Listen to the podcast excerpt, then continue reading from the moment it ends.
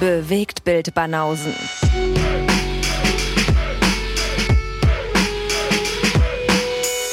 Filme, Kino und Serien, bis ihr kotzt. Hallöle. One, two, three. Wie schön, Alter. Episode 123. Ah. 3, 2, 1 mache ich dann. Wenn wir dann runterzählen. Okay, ist noch eine Weile hin, ja. Na, das geht schneller, als du denkst. Oder hättest du gedacht, dass wir so schnell schon bei der 123 sind?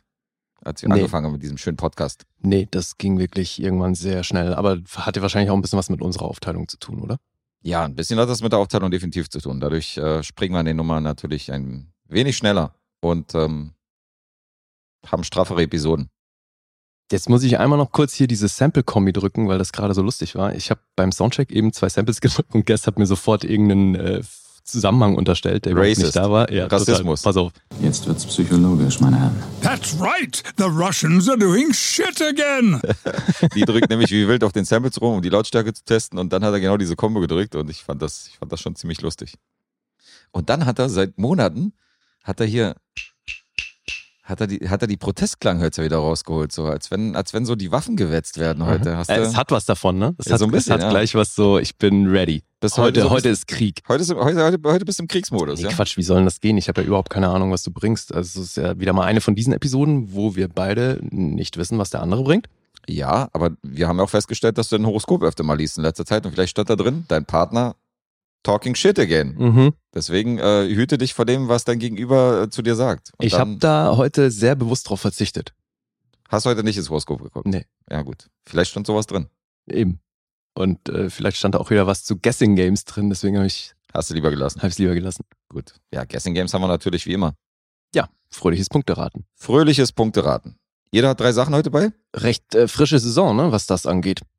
Das ist eine recht frische Saison, ja. Kann man da schon irgendwas zum Punktestand sagen? Äh, doch, den kann ich dir nennen. Also ich führe in den regulären Episoden, wenn ich mich nicht täusche. Ich meine gar nicht, was uns angeht, sondern was die Leute, die hier Punkte mitraten, angeht. Ach so, die interessieren mich doch nicht. Ich will doch aufs Treppchen. Okay. So, diejenigen, die hier mitraten. Finn und Erik sind gerade an erster Stelle. Mhm. während wir diese Aufnahme hier ähm, machen. Die sind beide mit zehn Punkten dahinter. Kommt Dennis, Rico, David, also ist noch alles, alles so bis zehn Punkten. Da sind noch viele, da ist noch alles machbar. Okay, na gut, ist ja auch noch sehr frisch. Und Ja. ähm, Hoffi hat, glaube ich, wieder die Segel gestrichen, nachdem er zweimal mitgetippt hat. Dann kam wieder gar nichts. Jetzt hängt er da unten wieder auf dem letzten. Hoffi, du musst mal durchziehen, so, ja? ey, ich also, glaube, der braucht so persönliche Erinnerungsmails oder so. ich glaube auch. dem Punkteraten. Der macht es ein, zwei Mal und dann sagt er, ach, der Zug ist abgefahren. Der Zug ist abgefahren.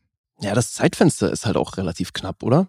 Was das Raten angeht. Ja, aber wenn man sich immer vor Augen, also wenn man sich daran gewöhnt, dass man am Tag des Releases einfach tippt. Weißt du? Ja, aber es sind ja nicht alle so mit so einem internen Kalender unterwegs wie du. Ist ja nicht so, halt- Mittwoch ist neuer Serientag und äh, Dienstags und Freitags ist Banausentag. Es muss halt wie Zähne putzen, muss das übergehen so. Einfach Ja. so, okay, an dem Tag Banausen tippen, Zähne putzen, Hände waschen. Siehst du? Da musst du aber schon hart abhängig sein. Abhängig von uns? Ja. Gibt Schlimmeres. Ja, ja natürlich. Ist Aber nicht so gesundheitsschädigend. der Hoffi hat ja auch noch ein bisschen was Eigenes vor. Hat er das? Na, die machen ja jetzt wieder Podcast. Ja, stimmt, die machen jetzt jede Woche. Siehst du? Mhm. Da hat er Programm. Deswegen, es sei ihm verziehen. Außerdem, das ist ja, ist ja sein Problem. Er gewinnt da ja nichts. Nee, ist richtig. Aber ich wollte einfach nur nochmal, ich wollte einfach nur nochmal hier äh, laut klar machen, dass er ein Lappen ist. Ja. Darauf wollte ich, darauf wollte ich hinaus. Das hat geklappt. At the risk of sounding incredibly arrogant, I feel like we're doing a decent job. Haben wir ihn jetzt schon wieder als Platzhalter? nachdem, er bei der, muss heute wieder herhalten. nachdem er bei der Apocalypse Now hat er uns übrigens gelobt. Fand er, fand er sehr gut. Hat er sich den Film gleich angeguckt und ähm, seine äh, über unser Oscar-Talk bei der Los-Themenbesprechung war er auch sehr zufrieden. ja, und das war tatsächlich so, wie ich vermutet habe, ne? Die, Mhm. Seine Herangehensweise. Dass er selber, weil du ja meintest, der hat ja selber da kaum Bock drauf und dann ging es einfach drum, äh, checkt ihr mal aus, was da so schiefgelaufen ist in den letzten Jahren. Ja, ist richtig. Ja. Haben wir gemacht. Deswegen liebe Grüße an Hoffi und für alle, die es nicht wissen, der Podcast von den Jungs heißt Ja, hier Filme und mit denen nehmen wir demnächst auch mal wieder was auf. Die sind demnächst auch mal wieder bei uns am Start. Aber ich habe es ja hier öfter schon erwähnt, die Leute, die wir hier zu uns ranholen, die könnt ihr euch getrost auch äh, anhören, wenn ihr unsere Folgen durch habt. Aber nur dann. Ja, frühestens. Also Hakan hier, wir quatschen über Filme. Ja, hier Jungs, die Jungs von Nerd Talk waren bei uns. Ähm, Cinema Volante natürlich. Cinema Volante, Alessandro natürlich nicht zu vergessen. Das sind alles Jungs hier. Stefan vom Logenplatz.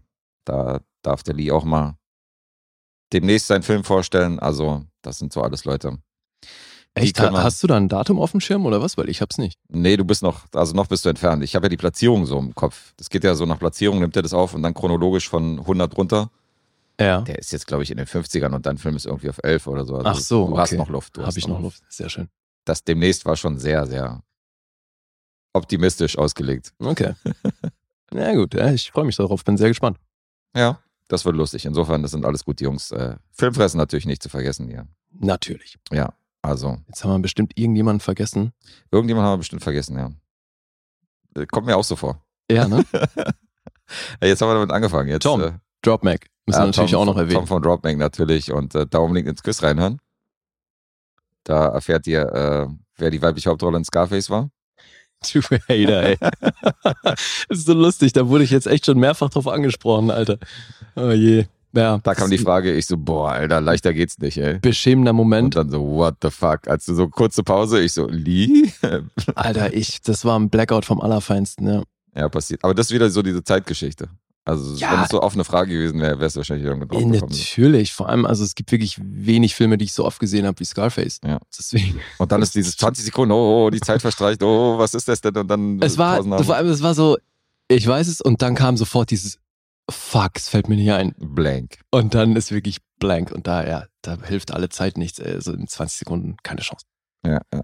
Aber ist schon lustig, wie teilweise, ich fand es auch so cool, dass du es angesprochen hast, dass er die Kategorien so komisch auslegt. Dass so nach Famous Director gefragt wird Mhm. und dann aber aus einem Hitchcock-Film nach einem Schauspieler gefragt wird, weil Hitchcock ja der Famous Director ist. Und ich Ja. denke so, äh? Naja. Und jetzt hat er halt gesagt, so ja, das hätte auch ein Sportfilm sein können, aber dieser Sportfilm ist ja auch von Disney. Deswegen ist das eine Disney-Frage, so weißt du. wo Ich dachte, hä? Ja, es Also so ist es schon ein teilweise- bisschen dehnbare Begriffe mit diesen äh, Genren oder Kategorien, die es da gibt. eben, ja. Ja, aber macht natürlich trotzdem Spaß und ja, guckt da auf jeden Fall rein. Das ist ein Ja. unterhaltsames Ding. Definitiv witzig. Also abonnieren hier den, den Burschen Tom, guter Kumpel von uns. Alright, überhaupt alle abonnieren, die wir gerade genannt haben. Und äh, falls ihr uns noch nicht abonniert habt, dann macht das auch gleich. Ja, sowieso. Auf allen Kanälen, äh, auch auf YouTube und Co. Also, Ja. wir sind eigentlich überall vertreten. Drückt die Glocke, drückt die Glocke. Heißt das so? Ich glaube, das war Twitter. Nee. Twitter ist Glocke, oder? Twitter gibt es keine Glocken. Muss man nicht auf Twitter eine Glocke drücken? Nee, Keine Ahnung, ihr wisst schon, was ich meine. ich weiß Push nicht. Ich bin, bin nie auf Twitter, Alter. Ich habe Nee. zwar, ein, ich hab zwar einen Account, aber ich mache da nix. Nee, da war ich nichts. auch noch nie. Also, und ähm, da sind wir auch nicht vertreten insofern. Nee, das ist ja auch ein Medium, was in Deutschland wirklich noch. Irgendwie ist das hier nie so richtig angenommen worden. Nee, nicht so 100% war. Aber macht ja nichts. Also ähm, Social Media Plattformen gibt es ja nun wirklich genug Mhm. und wir sind eben auf den meisten vertreten. Ja. Richtig. Sollen wir uns an, sollen wir an der Stelle gleich nochmal darauf hinweisen, dass es uns auch bei Patreon und Steady gibt? Lass uns das machen, bevor wir überhaupt irgendwas gezeigt haben, was wir drauf Ja, haben. genau. Aber ist okay. Für die, die jetzt schon keinen Bock mehr haben, gibt es gleich noch ein bisschen Werbung hinterher. Wir sind nämlich auch auf Patreon und Steady. Da gibt's Zusatzkram. Für die, die uns finanziell unterstützen, gibt's pro Woche zusätzliche Episoden und auch so schöne Sachen wie Auftragsfilme. Da gibt es tatsächlich ein paar Geistesgestörte, die uns da jeden Monat äh, ihr Abo dalassen und äh, finanziell unterstützen, dass wir hier keine Unkosten haben. Und die werden dafür von uns belohnt mit äh, überflüssigen Episoden und äh, Überflüssig. schlechten Rezensionen en masse. Genau. Und dann ja, tragen die uns entsprechend Filme auf. Da sind nicht immer nur wahnsinnig sehenswerte Sachen dabei, aber überwiegend, oder? Ja, ja, schon überwiegend. Manchmal bestrafen die uns auch, aber das ist ja auch ihr gutes Recht als Supporter. Ja. Ja, und dann haben wir unseren herrlichen Lostopf. Den kriegt ihr schon tatsächlich für 6 Euro präsentiert. Da dürft ihr monatlich in einen Film reinfeuern und dann machen wir auch mal ab und zu sowas wie ein Supporter-Special, was jetzt diesen Monat äh, zweifach ausfällt, wo wir dann einfach mal 10 Filme äh, aus dem Lostopf ziehen. Verrückt. Also die Chance ist groß, dass da jeder glücklich gemacht wird von den Leuten, die uns bis jetzt unterstützen. Und das ist jetzt schon das vierte Mal, dass wir das machen, ne? Hm, Wenn du, ja, wenn du die Geburtstagsepisode mit zuzählst, ist das jetzt Ja. Episode 4 und 5, genau. Verrückt. Wahnsinnig, er sagt zu mich richtig selbst, ist verrückt, dieser Idiot. Ja, verrückt, diese Idioten. Total. Ist krass, wie fleißig wir sind, was für ein Output wir haben. Ja, ja. Aber gut, genug mit Also- dem gegenseitigen Onanieren. Hey, du, also für mich ist es in den letzten Wochen tatsächlich ein bisschen mit Stress verbunden gewesen. Und für dich ja jetzt auch, weil du wieder regelmäßiger arbeitest. Ja, die Zeit, die Zeit, Eben, da Mhm. fehlt es wirklich ein bisschen an der Zeit. definitiv. Dadurch, dass ich jetzt mehr arbeite und so und ähm, habe es jetzt tatsächlich so gemacht, um jetzt die Filme zu gucken, die ich jetzt hier präsentiere heute, habe ich komplett keine Serien geguckt diese Woche. Sonst hätte ich gar nichts hingekriegt. Wie? Nicht mal Mittwoch eine neue angefangen? Gar nicht. Ich habe ja jeden Tag, äh, also jeder bestimmter Tag steht ja für eine bestimmte Folge von einer Serie, die ich jede Woche gucke. Da habe ich jetzt komplett mal eine Woche ausgesetzt, als wenn ich im Urlaub gefahren bin. Alter, Und habe in der Zeit die Filme geguckt. ich könnte wetten, dass es Hörer gibt, für die das auch interessant wäre, zu, zu mal deinen Kalender zu sehen. Also, was du so guckst, wann ja, und so. Musst du mal veröffentlichen. Muss ich mal ver ja, Eigentlich ist das Prinzip total einfach. Ich gucke halt an einem bestimmten Tag bestimmte Serien und wenn die eine abgelaufen ist, wird die halt gestrichen und dann kommt eine Serie, die ich halt ein Jahr nicht geguckt habe. Und die neue Staffel, jetzt- verstehst du? Und wie legst du fest, welche an welchem Tag geguckt wird? Weil angefangen wird ja immer Mittwoch. Mittwoch sind immer so die neuen Staffeln. Ja. Genau, da teste ich halt Serien aus, die ich vorher noch nicht hatte. Und dann hast du Mittwoch eine neue Folge geguckt von irgendeiner neuen Serie und wie legst du dann fest, ob die dann erst nächsten Dienstag die nächste Folge geguckt wird oder freitags oder wie machst du das? Ach so, nein, Mittwochs.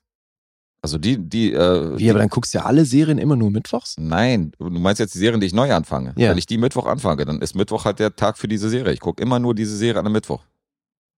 Alter, und wie landest du dann bei Montag oder sonst was? Ja, das sind andere Serien, wo ich jetzt die dritte, vierte, fünfte, sechste Staffel gucke. Das Aber- sind ja keine neuen Serien. Mittwochs hast du jetzt spezifisch genannt, das ist ja mein neuer Tag. Ja, aber jede Serie ist doch in dem Moment neu, wo du sie anfängst. Richtig. Aber nur Mittwochs. Die Ja, zweite Staffel zum Beispiel gucke ich nicht zwangsläufig am Mittwoch, die ich nächstes Jahr dann gucke. Verstehst Okay, du? Das aber kann das- auch Montag oder Donnerstag sein. aber das heißt im Umkehrschluss, dass du von jeder Serie, die du neu anfängst, guckst du dann die erste Staffel immer komplett mittwochs. Genau. Das hat sich irgendwie so ein bisschen so eingebürgert. Das war früher auch so Freestyle und irgendwann war es der Mittwoch. Ja, gut. Dann mach doch deinen Scheiß! Echt, Alter. Gefällt dir das? Mittwochs ist so der frische Tag, ja. Das ist so, lustig, ey. wo der Gemüsehändler rausschreit, heute frische Ware, frische Mhm. Ware. Okay, okay. Ja. Ist ja lustig. Das heißt, du guckst unter der Woche ansonsten nur Sachen, von denen du schon mindestens eine Staffel gesehen hast. Richtig, Oder halt Filme. ganz genau. Und falls du es wissen willst, nicht, dass du gefragt hättest, aber zwei Tage sind serienfrei. Ah, das auch noch. Wo aber durchaus auch mal eine Serie, weil wenn ich die nicht am Mittwoch schaffe, dann gucke ich die halt am Donnerstag. Also es kann auch an den, an den serienfreien Tag kann auch mal sein, dass ich mal eine Folge von einer Serie gucke. Aber keine neue. Na, sage ich, doch. Okay. Donnerstag, guck mal, Donnerstag ist ein, serienfrei, äh, das ist ein serienfreier Tag. Aha. Wenn ich jetzt aber am Mittwoch natürlich diese drei Folgen nicht geschafft habe, die ich sonst immer gucke, dann gucke ich die auch mal ab und zu am Donnerstag. Ach so, du nimmst dir dann auch nicht nur eine vor, sondern Mittwoch guckst du dann so viel wie möglich an neuen Serien? Drei? Serien sind's. Äh, Ach so, das ist auch festgelegt. Das ist festgelegt. Verarschst du mich gerade? Nee, ich find's nur so lustig, weil was machst du, wenn sich jetzt bei dir mal Zeit, wenn du jetzt Mittwoch plötzlich arbeiten musst? Dann musst du gucken, dass du diese drei Folgen von einer neuen Serie davor geguckt bekommst, oder? Naja, oder halt am nächsten Tag. Also Ja, ja, so, so oder so. tragisch ist es jetzt auch nicht. Okay. Aber äh, das kriege ich schon hin bei meinen Arbeitszeiten, bei meinen. Ist ja witzig, ey. Ich habe ja keinen, ich habe ja nicht diesen 40-Stunden-Job, dass ich jetzt so bis 17 Uhr abends arbeite. Insofern schafft man das schon, da immer wieder mal eine Folge zu gucken. Mhm. Okay. Aber ähm, diese Woche wäre es halt auf Kosten der Filme gegangen. Also ich hätte zwar die Serien gucken können, aber dann hätte ich keine Filme mehr gucken können, weil ich halt äh, viel auflegen musste. Mhm. Und äh, deswegen habe ich gesagt, verzichte ich jetzt die Woche komplett auf die Serien, um die Filme halt zu gucken, die ich halt vorhatte. Sehr vorbildlich. Da ist auch bei unserer letzten Aufnahme halt Robocop reingefallen und so. Da musste ich halt an dem Tag, mussten halt so die Serien dran glauben. Mhm. Aber ja, alles für den Podcast. Alles für den Podcast. Ja, wie gesagt, sehr vorbildlich. Willst Ja. du anfangen? Ja, jetzt nachdem du mich verarscht hast, bin ich natürlich total eingeschüchtert, aber ich fange gerne an. Eingeschüchtert, ist klar. Der eingeschüchterte Guess. Was suchst du wieder? Nach einem passenden Beleidigungssample?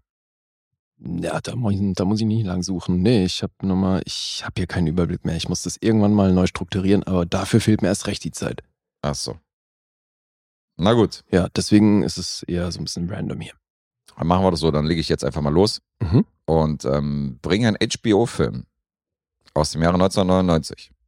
Okay. Also ein Film, der primär fürs äh, Fernsehen oder für den Bezahlsender HBO gemacht worden ist damals. Lief nicht im Kino und ist so ein Mafia-Film.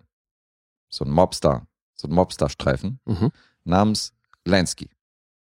Ah ja, der gute Anwalt. Den kennen wir natürlich alle, Mhm. den Herrn. Also Leute, die äh, schon mal einen Mobster-Film gesehen haben, die dürften äh, mit dem Namen Meyer Lansky was anfangen können. Auf Deutsch heißt der Film Meyer Lansky, amerikanisches Roulette. Oh, okay. Warum auch immer. Äh, Regisseur war John McNaughton. Wie, warum auch immer, ist doch klar. Na? Naja, das ist eine Anspielung auf russisches Roulette, Ja, das ist mir schon klar. Ja, aber warum der so heißt? weil er doch in, in gefährlichen Kreisen unterwegs war. Ja, aber Lansky war jetzt nicht der krasse, ich setze jetzt mein Leben aufs Spiel oder mache hier krasse Aktionen, sondern er war ja eher der Kopf. Der war ja eher der Typ, der sich um das Glücksspiel gekümmert hat, um Mhm. die, der die Bücher geführt hat und so. Das war ja eher so the brain. Also würde auf jeden anderen aus den Mafia-Kreisen dieser Titel vielleicht besser passen als Meyer Lansky, weil der hat kein russisch Roulette betrieben. Nee, natürlich nicht. Aber Deswegen. du hast gerade gesagt, er war auch fürs Glücksspiel zuständig und so. Das ist halt wieder der erbärmliche Versuch, dem Ja. Zuschauer irgendwie nahezulegen, in welcher Richtung wir uns hier befinden. Definitiv. Da mag ich den minimalistischen Titel, äh, wie er in Amerika einfach heißt, Lansky, mag ich viel mehr. Warum eigentlich nur Lansky? Weil er hatte ja diesen Doppelnamen. Nee. Wie der Du, Du meinst Meyer Lansky? Ja. Nee, Meyer ist ja sein Vorname. Das ist sein Vorname. Meyer ist sein Vorname? Mhm, der ist Meyer mit Vornamen und Lansky mit Nachnamen. Das ist kein Doppelname. Ach so, ich dachte, das witzig. Ich dachte immer, das wäre ein Doppelname. Nope. Voll was gelernt. Ey, Wieder was mal, gelernt hier, ja. Staffelweise Boardwalk Empire geguckt und nie drauf gekommen, dass der Typ mit Vor- und Nachnamen Meyer Lansky ist. Okay. Bildungsauftrag erfüllt. Ja, geil. Mhm. Wieder was gelernt. John McNaughton hat Regie geführt. Sein Debüt wurde äh, ziemlich gefeiert. Henry Portrait of a Serial Killer war er der Regisseur. Ähm, den habe ich dir schon empfohlen, den Film. Den musst du unbedingt gucken. Ja, ich erinnere mich. Der ist gut. Hat auch White Things gemacht. Auch ein Film, den man kennen dürfte. Ja. Da hat der eine oder andere bei der VHS-Kassette schon das eine oder andere Mal zurückgespult. Mhm. Ähm, Sagst du das jetzt, weil du irgendwann im Besitz einer VHS warst, wo diese Stelle äh, völlig das kennen wir doch alle. war? Ja, das kennen wir doch alle, dass die Band ausgeleiert. war. Hallo?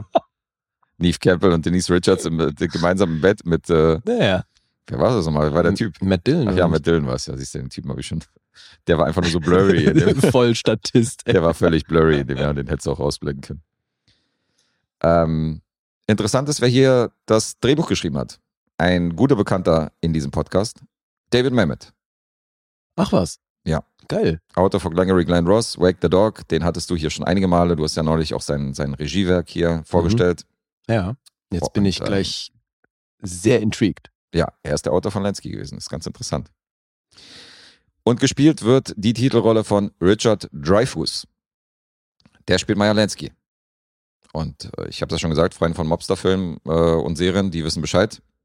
Und der Film fängt an, der alte Lansky ist in Israel. Okay, eben alte Lansky, ne? Weil du hast gesagt, 99 war der Film Richtig. und Richard Dreyfuss war da ja schon auch etwas in die Jahre gekommen. Ja, genau. Wir sehen ja den alternden Lansky in Israel, wie er so an früher denkt, wo halt Juden attackiert worden sind auf offener Straße und irgendwie äh, zusammengeprügelt worden sind. Und da sehen wir schon seine Herkunft. Und dann erfahren wir, dass die USA ihm den Pass entzogen hat, Mhm. weil er dort nämlich halt vor Gericht äh, vorstell vor vorstellig sein muss. Und in dem Moment, wenn er nach Amerika einreist, besteht halt die Gefahr, dass er verhaftet wird. Okay. Und deswegen sucht er Exil außerhalb der USA, weil er nämlich keinen Pass hat und braucht Länder, die ihn halt aufnehmen, auch ohne Pass.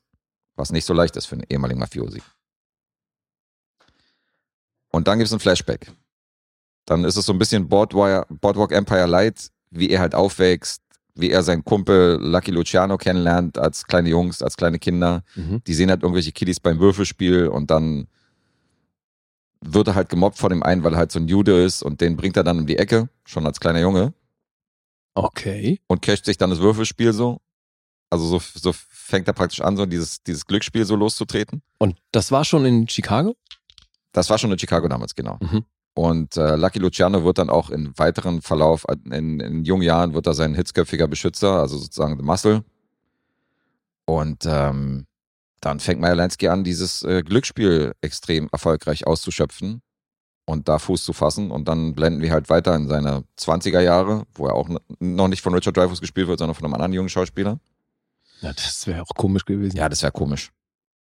Und später hat er dann noch Kopfschmerzen mit seinem Freund Bugsy Siegel, weil der soll in Utah nämlich ein Casino bauen, was er dann auch macht. Das ist nämlich der Gründer von Las Vegas. Das ist so der Grundstein des Ganzen. Aber das Problem ist, dass Bugsy Siegel, Bugsy Siegel halt ein Code ist und viel zu viel Geld da investiert und automatische Türen einbaut, obwohl ein Türknauf halt billiger gewesen wäre. Und deswegen haben die mit ihm auch eine Menge Kopfschmerzen und äh, er versucht ihn halt, er versucht den Hitzkopf halt so ein bisschen zu Bremsen. Der wird gespielt von Eric Roberts. Hm. Der spielt Bugsy Siegel. Ähm, es wird sehr viel erzählt, aber es wird nicht so viel gezeigt. Also du hast hier ein langsames Tempo, du hast nicht so viel Action und man merkt halt, dass es hier so ein schmales Budget ist. Also es wird sehr viel berichtet von, von Richard Dreyfuss als Bugsy Siegel. Also in den 40ern, 50ern spielt er ihn dann selber. Halt so mit, als, Meyer Lansky. als Meyer Lansky, genau. Da ist dann halt wirklich der Schauspieler. Halt so in den alten Jahren ist auf alt getrimmt. Mhm. Und in den 40ern, 50ern siehst du halt, hat er noch schwarze Haare und so, aber es ist immer noch Richard Dreyfuss. Okay. Und es gibt ein paar Momente, wo er halt so unliebsame Konkurrenz hat, so aus dem Weg schafft oder ähm, wo halt Lucky Luciano halt äh, jemanden abmurkst, aber das ist jetzt nicht, das ist kein Goodfellas hier. Also es ist jetzt nicht so, dass es wirklich knallt an jeder Ecke, sondern das ist eher so ein so ein Rückblick auf diese Mafia-Karriere von diesem Meyer Lansky, der eher so hinter den Kulissen tätig war und der eher so ruhiger war und nicht so, weißt du, nicht so der Mhm. Typ, der jetzt Leute umgebracht hat. Ähm, Klingt so ein bisschen nach das, was du über Capone erzählt hast. Also was so den, die Erzählweise angeht mit den Rückblicken und der darin vorhandenen Gewaltdarstellung. Ja, aber klassischer. Also Capone war ja wirklich so, dass es teilweise total wirr war, weil du nicht wusstest, okay, erinnert er sich wirklich daran oder fantasiert er hier irgendwelche Sachen noch mit Ja, ein? okay, ja. Also das war ja der Ansatz. Und hier hast du diese klassische, dieser klassische Rückblick, wie er aufgewachsen ist, was sein Hintergrund ist, diese jüdische Familie, die halt terrorisiert worden ist, dass er jetzt wieder in Israel ist. Das heißt, du hast hier nicht dieses, dieses wirre Mhm. Erzählmuster von Capone. Ja. Aber das macht das Ganze auch etwas unspektakulär. Aber du hast ein paar illustre Namen auf jeden Fall in der Riege. Also Lenskys erste Frau wird gespielt von äh, Ileana Douglas. Die kennen wir aus Cup der Angst, die kennen wir aus Goodfellas. Wen hat die bei Cup der Angst gespielt? Da wurde sie vergewaltigt von, von Robert De Niro Okay. Ja, Im- weil ich habe den gestern gerade nochmal zur Hälfte geguckt. im Hotelzimmer. War da die Vergewaltigung schon? Nee, ich glaube nicht. Also, Also ich bin Iliana Douglas hast du auf jeden Fall. mittendrin eingestiegen. Der lief halt irgendwie im Fernsehen so und habe ich nochmal ein paar Minuten geguckt. Schon ein geiler Film, ey. Ja, mega Film. Kennst du das Original eigentlich? Mit Robert Mitchum. Nee. Also ich weiß, dass es den gibt, aber den habe ich nie gesehen. Das ist auch ein sehr, sehr geiler Ja? Film. Ja, das kann ich auch sehr empfehlen. Das Original ist mega. Der war noch schwarz-weiß. Ähm, ja, Liana Douglas hast du auf jeden Fall gesehen. Also die Fresse ist dir, ist dir schon mal untergekommen. Sehr markante, markantes Gesicht. Äh, die zweite Frau, die im hohen Alter mit äh, Maya Lansky verheiratet ist, wird gespielt von Beverly D'Angelo. Ach, da haben wir sie wieder. Alan Griswold höchst persönlich. Und dann haben wir noch in kleinen Rollen Anthony LaPaglia, der natürlich in keinem Mafia-Film irgendwie fehlen darf. Äh, Dean Norris sehen wir an einer Stelle. Mhm. Und wenn man genau hinguckt, da muss man wirklich, wirklich genau hingucken, siehst du auch Octavia Spencer in einer Szene. Komparserie. Ja, ich bin Haushälterin. Also Okay. schon eine sehr, sehr kleine Rolle. Ja, geil. Äh, Ist aus dem Jahr 1999, geht knapp zwei Stunden und ähm, ist für Mafia-Fans, äh, kann man den machen. Das ist, das kommt nicht an die großen Brüder ran und an die großen Vorbilder. Ich, dieses Boardwalk Empire Light, das passt schon. Das ist sehr viel Dialog und sehr viel so Charakterzeichnung. Und man merkt so ein bisschen diese Fernsehfilmoptik. Also es hat nicht so dieses Kinoformat Mhm. hat so ein bisschen diese, diesen Fernsehfilm-Touch. Aber es ist trotzdem, wenn man sich so ein bisschen für diese Mafia-Strukturen interessiert und für das, für das Leben von Lansky und äh, wie der so zu dem geworden ist, was er geworden ist, ähm, dann ist das ein Film, den kann man sich angucken. Ja, verhaltene Begeisterung. Verhaltene Begeisterung, schlecht ist er nicht, aber ich will jetzt auch nicht zu euphorisch sein. Was interessant ist, im Jahre 2021 gibt es einen neuen Film namens Lansky, der genauso heißt. Okay. Da wird er von Harvey Keitel gespielt. Mhm. Und da habe ich jetzt natürlich auch Bock, da den Vergleich zu ziehen und zu gucken, wie es da aussieht. Ja, zumal auch da wieder, durch das Alter von Harvey Keitel ist, ist ja, ist schon mal ein bisschen vorgegeben, welche, welchen Bereich von Lansky die da erzählen. Richtig. Den jungen Lansky spielt dann wahrscheinlich Richard Dreyfuss in dem Film. ja, genau. ja, ganz genau. Sam Worthing ist noch in der Nebenrolle, habe ich gesehen im Cast. Mhm. Also, ähm, Aber der ist noch nicht raus. nee, der ist, glaube ich, noch nicht raus. Ich bin intrigued. Das habe ich tatsächlich erst festgestellt, nachdem ich hier für Lansky äh, recherchiert habe, Ja, ich habe da auch noch nichts von gehört. dass da noch einen neuen Film gibt über Aber das wird ein Kinofilm die oder gleiche Szenerie. wird das auch ein Fernsehfilm? Also ich habe nichts von Fernsehfilm gesehen. Ich habe einfach nur gesehen, dass das den Film halt gibt im Jahr 2021. Aber kann jetzt nicht sagen, ob das jetzt exklusiv so ein Streaming-Film ist vielleicht Mhm. oder ob der im Kino läuft. Ähm, das habe ich jetzt nicht nachgeguckt. Okay. Aber ich beobachte das. Das ist ein Film, der mich auf jeden Fall interessiert. Äh, ja. Punkte für Lansky Mhm. oder Fragen deinerseits? Nee, ich habe eine ungefähre Vorstellung. Ich habe hier sehr stark geschwankt, so viel kann ich dir auch nochmal als Tipp geben. Mhm. Zwischen, zwischen einem halben Punkt. Ja. Ähm, IMDb ist bei einer 5,4. Ui. Sehr verhalten alles. Es gibt keinen Metascore. Rotten Tomatoes gerade 4,7 von 10. Boah. Und die Audience richtig mies. Gerade mal 11% Empfehlung. 2,4. Alter. Der kommt nicht gut weg. Letterbox bei einer 2,8. Also du klangst schon besser als das alles, weil das ist ja schon wirklich eher Mittelmaß, wenn überhaupt. Ich wäre wahrscheinlich nicht bei den 11%, die, die den gar nicht empfehlen würden, ja. Ja. Also, ich habe auch geschwankt. Hm, Wahrscheinlich zwischen den gleichen Zahlen wie ich. weiß ich nicht. Sechseinhalb und sieben. Ja, ich bin ja jetzt wieder ganz optimistisch unterwegs. Hast du dich festgestellt, dass ich Glas halb leer Typ bin? Doch, aber irgendwie, Mann, komm schon, das, das Mafia-Ding ist ja schon auch so deins. Das würde mich schon ein bisschen Ja, wundern. natürlich. Der Serbe muss ja natürlich mit der Mafia, ist natürlich voll meins so. Alle, alle kriminell hier, die Jugos. Darauf wird's hinaus, oder? Also bei dem Rückschluss müsste ich ja auch so drauf sein, weil ich feiere das ja auch enorm. Also haben wir ja gerade wieder festgestellt, Boardwalk Empire und Goodfellas hast du jetzt auch nochmal ähm, da einen Vergleich gezogen. Mhm. Deswegen, also wäre mir jetzt neu, wenn du sagst, dass- das Mafia-Genre was ist, was du dir nicht gerne anguckst. Doch, natürlich gucke ich mir das gerne an. Ich will nur, ich mag nur diesen Vergleich nicht, dass du Ausländer gleich so gleichstellst mit dem, dass sie dann diese Mafia-Filme nur mögen, weil die selber halt privat irgendwie Autoreifen äh, verhehlen und so. Das finde ich halt, Das hast du gesagt. den Schuh will ich mir halt ungern anziehen. Ich bin wirklich ich ein dich völlig Bürger. frei von irgendeiner Nationalität, habe ich dir unterstellt, dass du Mafia-Filme magst. Na, ich weiß nicht. Es klang so nach The Russians doing shit again. Mhm. ah, fuck, bist du hier bei 6,5 oder bist du bei 7? Ich sag 7. Alles richtig begründet. Aber 6,5. Nee, ist eine 7. Ah, sehr schön. Aber ist eine 6,5. Nein, alles richtig begründet. Ich habe geschwankt zwischen 6,5 und 7 und habe mich aufgrund der Liebe fürs Genre und äh, Ah, herrlich. dann für die 7 entschieden. Insofern äh, eine 1 plus für diese Ausführung. Also alles korrekt. Ja, geil. Start ist mit einer 0. Wunderbar. Ja, aber wirklich, also so- äh, gerade so eine 7. Also jetzt Mhm. nicht, nicht zu viel erwarten. Ihr hört ja die Punkte und so. Das ist jetzt nicht der Megafilm, aber ich konnte mir den gut angucken. Ja, wirklich heiß hast mich nicht drauf gemacht. Ja. Ja, gut. Weiß nicht. Also von diesen HBO-Filmen, die sind alle recht solide, aber ich glaube, von diesen HBO-Fernsehfilmen ist jetzt auch nicht so ein Mega-Highlight dabei, oder? Ich habe jetzt davon ein paar gesehen, aber Ach, ich habe da schon ein paar gesehen, die ich echt gut fand. aus diesen Rasputin hast du, äh, Genau. das war auch ein HBO-Film, oder? Das war auch ein HBO-Film, den fand ich zum Beispiel super. Mhm. Der war von Uli Edel. Und ähm, dann habe ich mir doch auch mal hier im Rahmen von Citizen Kane und Orson Welles und so diesen RKO 241 oder wie hieß der? Ja, ja, ja, stimmt, ja. Ich meine, das war auch ein HBO-Film den fand ich auch gut. okay. Na gut. Aber ja, klar, Fernsehfilme, das ist so ein bisschen ein Thema für sich. Man merkt schon so ein bisschen so dieses piefige Fernseh.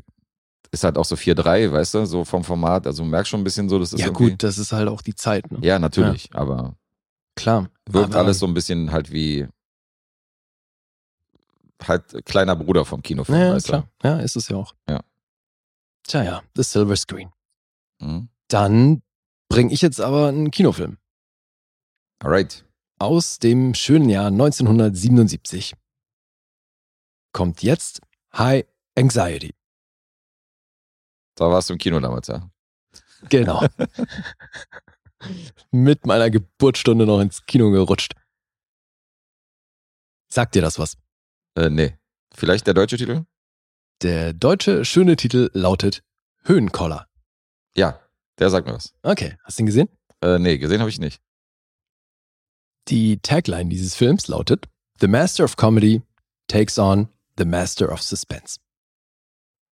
Weil Regisseur hier ist Mel Brooks und der hat hier eine Riesenhommage an Alfred Hitchcock gebracht mit diesem Film. Ja. Das steht auch äh, gleich zu Beginn des Films, hast du auch einen Text, wo eben dieser Film dem Master of Suspense gewidmet wird. Und es scheint also kein Geheimnis zu sein, dass Mel Brooks ein riesen Hitchcock-Fan war. Und dieser Film ist eben der, der Versuch, sämtliche Hitchcock-Referenzen zu packen und das in eine Comedy reinzupacken. Mhm. Ja, Schon fast ein Spoof, oder? es ist wirklich, also leider fühlt sich dieser Film auch, und das, äh, damit nehme ich so ein bisschen vorweg, wie ich den fand, der fühlt sich auch wirklich an wie so ein Spoof, wie es ihn heute gibt, der so völlig belanglos ist, wo Oha. du jeden Witz irgendwie auch schon kommen siehst und so. Und das ist halt, weißt du, wie diese, wie hießen denn die ganzen, wir hatten es glaube ich schon mal davon.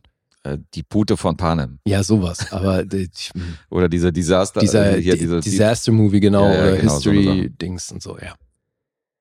ja, geht- da war ich irgendwann komplett raus. Da habe ich mir nicht einen einzigen irgendwann mal angeguckt. Das war irgendwann so belanglos, wie du sagst. Ja, und hätte ich das im Vorfeld gewusst, hätte ich mir den wahrscheinlich auch geschenkt, weil das geht schon stark in die Richtung, auch wenn das hier natürlich einen gewissen Charme hat. Mhm. Und man sieht permanent eben die Liebe von Mel Brooks zu den Hitchcock-Stoffen.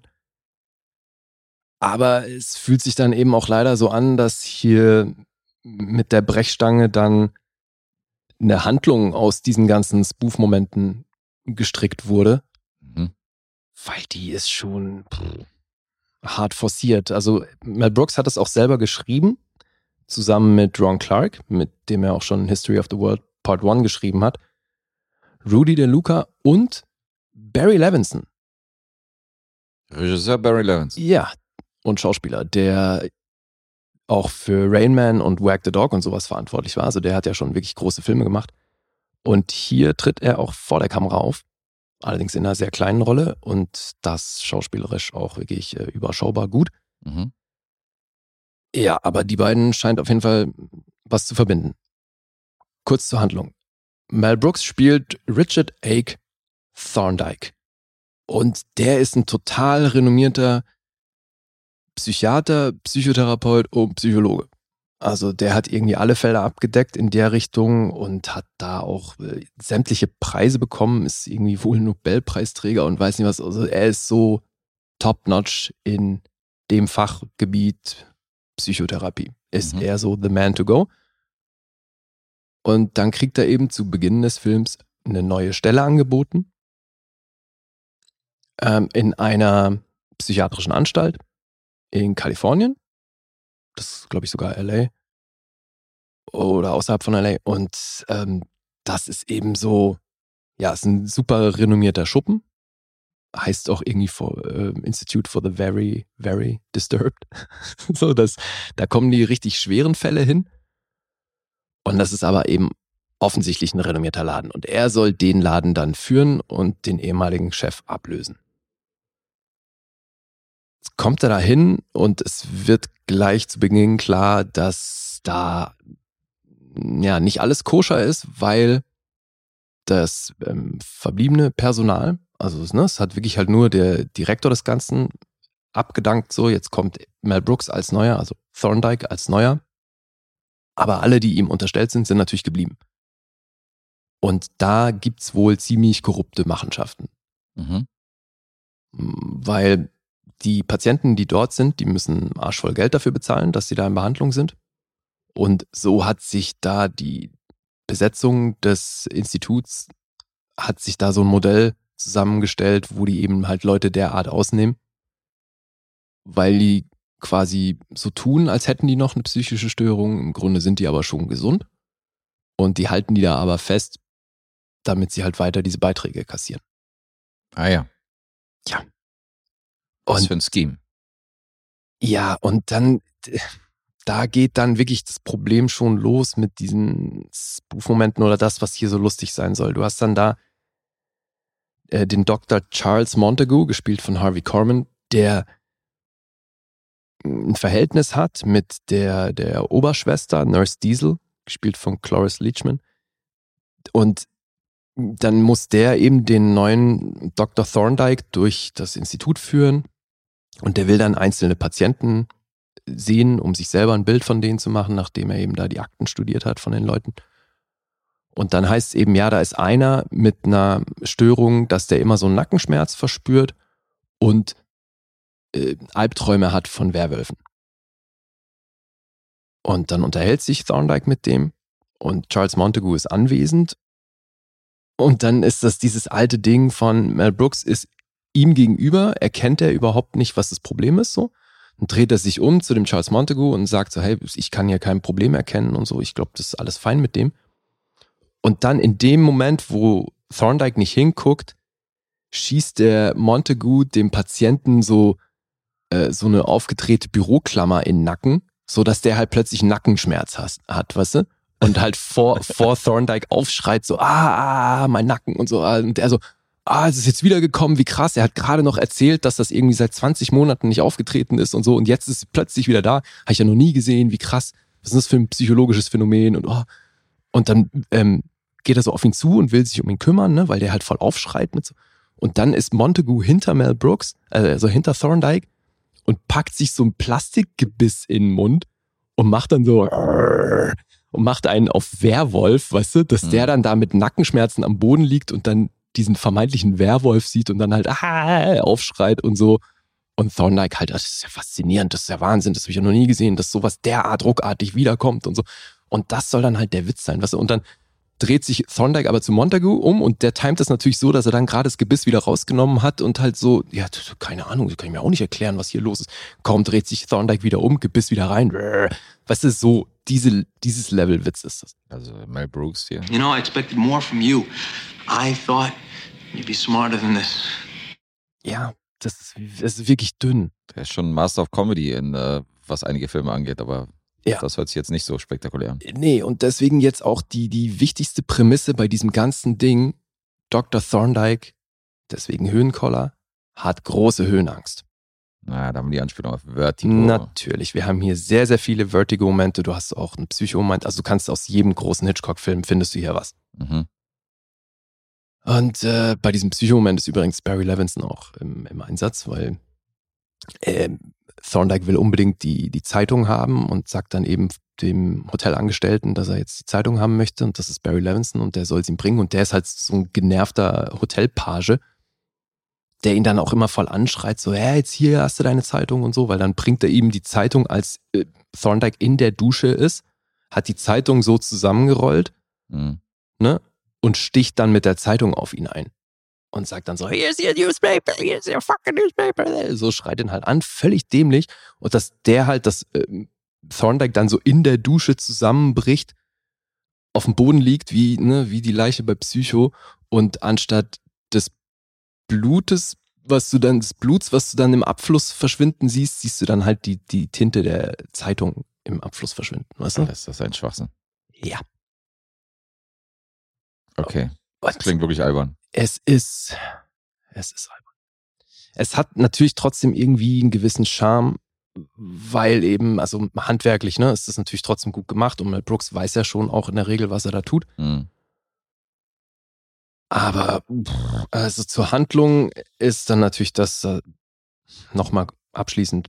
Er muss natürlich aufdecken, was da, was da los ist, weil die natürlich dann auch irgendwann ihn aus dem Weg schaffen wollen und äh, ja, natürlich landen die dann auch äh, in einem, in so einem Kirchturm, weil Vertigo und weil Höhenangst.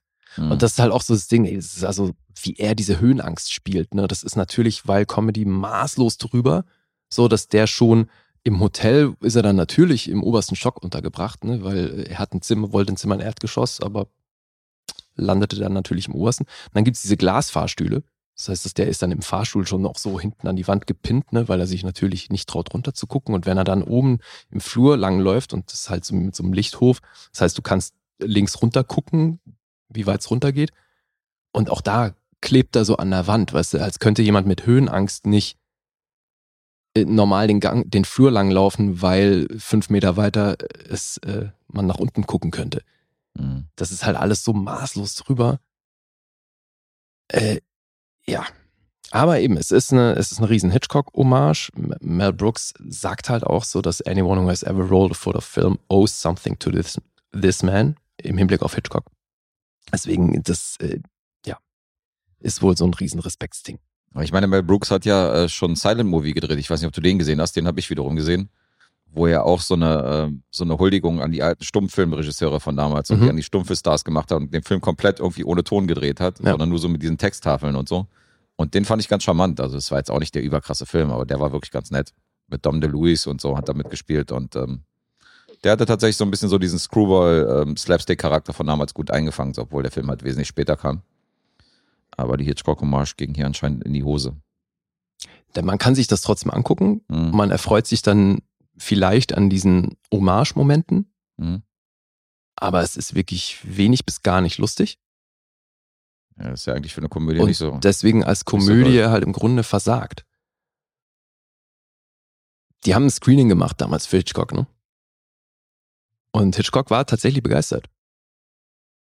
Krass. Und der einzige Kritikpunkt, den er hatte, war, dass die in dieser Psycho-Duschszene, dass der Duschvorhang, wenn er runtergerissen wird, siehst du ja die, die, die Ringe oben hängen, ne? Mhm. Und dann sagt er halt, ja, es war insofern falsch, die haben hier 13 Ringe gehabt, im Psycho hatten wir nur 10. Na, der Perfektionist. Das war aber auch wirklich die einzige Kritik, die er daran hatte, ja. du hast ein bisschen mehr Kritik als das. Ja, also erst recht, als ich dann gelesen habe, dass Gene Wilder eigentlich vorgesehen war für die Hauptrolle. Mhm. Und äh, der konnte dann nicht aus Termingründen und dann war Mel Brooks quasi gezwungen, das Ding zu spielen, also weil der sollte davor auch schon Regie führen. Aber ich kann mir vorstellen, dass es mit Gene Wilder noch mal eine ganze Ecke besser gewesen wäre. Er hat ja öfter schon mit Mel Brooks zusammengearbeitet, also gerade für Frankenstein Junior und ähm, Ja, klar. ja, hatte ja hier hier schon The Producers. Also die haben öfter mal kollaboriert. Ja, deswegen, das hätte bestimmt besser funktioniert, aber wer weiß, ne? Also Mhm. vielleicht hätte der das auch so drüber gespielt, das macht's halt leider nur weniger lustig. Mhm. Ja, und dann wird hier auch gesungen. Äh, dieses High Anxiety ist dann tatsächlich auch ein, ein Lied. Also er singt dann über Anxiety und macht das, wie er wohl gerne gemacht hat, wie ich gelesen habe, im, im Frank Sinatra-Stil. So mit die erste Silbe verschlucken, weißt du? Sagt er nicht Anxiety, sondern Anxiety. So Mhm. singt er dann. Und das hatte wohl zur Folge, dass der nach diesem Film Angebote bekommen hat. Aus Vegas und Co. Für irgendwelche Showprogramme. Weil der hat ja hier das Lied auch natürlich geschrieben, also er hat hier sämtliche Lieder geschrieben und eben dann manche auch selbst performt. Und dann gab es danach Angebote von irgendwelchen Casinos. Paxi, Paxi Siegel höchstpersönlich hat ihn dann angerufen, dass er bei ihm Genau. auftritt im Casino. Ja. Und dann gab es noch einen interessanten Trivia-Fact, dass der Produzent des Films, Jonathan Sanger, also einer der Produzenten, der war natürlich während der Dreharbeiten ziemlich busy, hat deswegen einen Babysitter gebraucht für seine zwei kleinen Söhne. Und eines Abends, als er dann zurückkam von der Arbeit, hat ihm die Babysitterin ein Drehbuch in die Hand gedrückt, was ihr Freund mit einem anderen Freund zusammengeschrieben hat. Und Sanger hat es daraufhin produziert mit Mel Brooks. Das war der Elefantenmensch. Ach, David Lynch's Elephant Man wurde von Mel Brooks produziert. okay, wie krass. Das weiß wahrscheinlich auch nicht jeder. Fand ich echt interessant. Und den habe ich mir auch angeguckt. Jetzt kann ich da mal Punkte nachreichen. Weil Hast den musste ich ja wegen Poster und so, musste ich den auch angucken. Hast du Poster-Content äh, nachgereicht? Jetzt muss ich natürlich beschämenderweise sagen, dass ich nicht parat habe. Warte mal, vielleicht gucken wir da mal in unserer Filmliste nach. Machst du gerade, okay. Ja, in welcher Episode das war. Das war schon mal definitiv der Phil von Nerd Talk, der den mitgebracht hat. Sehr gut. Aber welche Episode das war? Episode 31, also Der erste Auftritt von den Jungs. eine ganze Weile her. Phil hat ganze neun Punkte vergeben. Mhm. Da bin ich nicht. Stehen da meine Punkte auch noch mit bei? Nö, von dir stehen keine Punkte. Mm, okay. Aber kann ich gerne eintragen. Was hast du denn? Äh, ich bin auch bei einer neuen. Okay. Ich bin bei siebenhalb. It's like an SNL bit. Too long with no ending. Geil. Das war nicht geplant. Ach so. Aber, aber, hat, aber hat irgendwie gepasst. It's like an SNL bit. Too long with no ending. Oh, fuck. Ja, ich dachte, er war tatsächlich bewusst äh, gewählt. Äh, nee, trag du mal äh, die siebeneinhalb ein, weil bei mir spackt er gerade ab. Deswegen kommt jetzt immer dieses Sample. So, Okay, mache ich. Ja, Elephant Man, viereinhalb ähm, hat er von mir bei Letterbox gehabt. Habe ich im 2008 das letzte Mal gesehen. Mhm. Das sind neun Punkte von mir. Ich mag den. Mochte Ja, ich mochte sehr vieles daran, aber eben so ein paar Sachen auch gar nicht und äh, deswegen bin ich hier bei siebeneinhalb. Siebenhalb straft er den ab. Ach, Alter, chill mal. Das ist immer noch echt gut. Na gut. Ja, du, jetzt, du hast die Protestklanghölzer, kannst du reinhauen. Nee, das ist noch zu wenig, um zu protestieren. Es Okay. muss schon, muss müssen schon größere Diskrepanzen sein. Aber hallo, jetzt habe ich immerhin den Fakt beigesteuert, dass ähm, Mel Brooks den produziert hat. Ja, das ist auf jeden Fall krass. Das habe ich nicht gewusst. Ich meine auch, dass Phil das nicht erwähnt hat, oder? Nee, ich glaube Hätten wir auch. uns doch gemerkt. Aber die Jungs haben ja auch in ihrer Episode äh, neulich haben sie ja gesagt, dass wir auch viel, viel detaillierter die Filme rezensieren und äh, richtige, richtige Nerds sind und dass wir da krass in die Tiefe gehen und dass die da auch sehr beeindruckt waren, was Das wir da an Facts raushauen. Okay, das ist ganz schön witzig. Nerd Talk bezeichnet uns als Nerds. Das stimmt, ja. Nerd Talk bezeichnet uns als Nerds. Mhm. Na gut. Na gut. Aren't you supposed to lie to me and kiss my butt? ist doch eine Beleidigung, oder? Wenn wir als Nerds bezeichnen. Oder ist, nee, aus ihrer Sicht wahrscheinlich schon eher ein Kompliment, ne? Das ist äh, ein Ritterschlag. Okay. Ja. So gleich. Ja, in diesem Fall danke. Ja. ja, ich arbeite weiter fleißig meinen Poster ab. Äh, cool, es war jetzt wieder ein, es, ein Exkurs hier, den wir eigentlich nicht gebraucht hätten. Ja, du hast dich doch hier unter Aber- 75 hast du dich eingetragen. Ja. 75. Es gibt 75 von 75 von 100. Ja, deswegen beim Komma kam immer hier mein SNL-Bit. Ja. Und meine neuen steht hier neben, neben der. Die habe ich doch gerade eingetragen, du Keck. Ach, du hast die eingetragen. Ja. Da hast du kein Sample auf der neuen? Nee. nee, bis neun geht's nicht. Ah, okay. Aber ich habe noch was auf acht. I honestly don't know if you're joking right now. It's always so hard to tell with you. Das ist schön, dass du Angela Lansbury gesampelt hast, weil die hatte vor zwei Tagen ihren 96. Geburtstag. Happy Birthday nochmal nachträglich. Du bist auch Angela Lansbury, Alter. ja. Nein, Louis Griffin wird nicht von Angela Lansbury gesprochen. Aber ich glaube, die war tatsächlich auch schon mal eine Gaststimme bei Family Guy. Okay. Ja. Ja, gut, ich glaube, Ja, aber die ist auch sehr- die ist- rangeholt. Aber die ist auch recht äh, selbstironisch und so immer. Und äh, wenn man die so sieht bei Interviews und so, die ist, Ja. ist auch noch sehr fit für ihr, ihr Alter im Kopf. Ich Also- finde eh, also gerade aus der Generation gibt es so ein paar richtig coole Alte, weil ich meine, so eine Betty White ist ja auch immer Ja, noch ja. wahnsinnig selbstironisch unterwegs und schockt. Also Auf jeden Fall. Und auch so Helen Mirren und so, diese ganze, Ja. diese Ja, ganze ja. Generation. irgendwie, die nehmen sich viel weniger ernst, ne? Ja, Als genau. so die, Die Generation drunter. Das ist schon so geil. Das stimmt. Naja. Äh, jetzt äh, schließe ich endlich mal High Anxiety ab. Höhenkoller. Mhm. Rated PG übrigens. Ähm, was kann ich noch sagen? 4 Millionen gekostet, über 31 eingespielt. Also das hat wahrscheinlich dank Mel Brooks trotzdem sehr gut funktioniert. Aber auch dieser Film kommt jetzt in der Kritik nicht wahnsinnig gut weg. 6,7 gibt's äh, auf IMDb. Metascore ist bei 55. Auf Rotten Tomatoes gibt's von der Kritik 6,6 und vom Publikum 3,6. Auf Letterboxd 3,2. Hast du mich ja hier wieder vor eine Herausforderung gestellt. Du hast aber schon mitbekommen, dass ich den nicht gut fand, ne? Ja, dass du ihn nicht gut fandst schon, aber so, da kam ja auch immer wieder dieses, man kann das machen. Den kann man auch machen, äh, weil es eben halt einen gewissen Charme hat durch diese, Ja, eben. durch diese ganzen Hitchcock-Momente. Aber hey, wirklich, also als Komödie, und ich meine, hier steht noch Mystery und Thriller drauf, ja, das. Äh, Aber als Komödie versagt er in meinen Augen. Ja, das macht das Ganze natürlich schwierig zu raten. Verstehe ich. Ah, Ich nehme die goldene Mitte und sag eine 5. Na, siehst du, nah dran. Viereinhalb. Viereinhalb war's, okay. Na gut. Das ist ja noch einigermaßen gut hinweggekommen. Denke ich auch, ja. Naja, das ist wirklich keine Empfehlung von mir, Alter.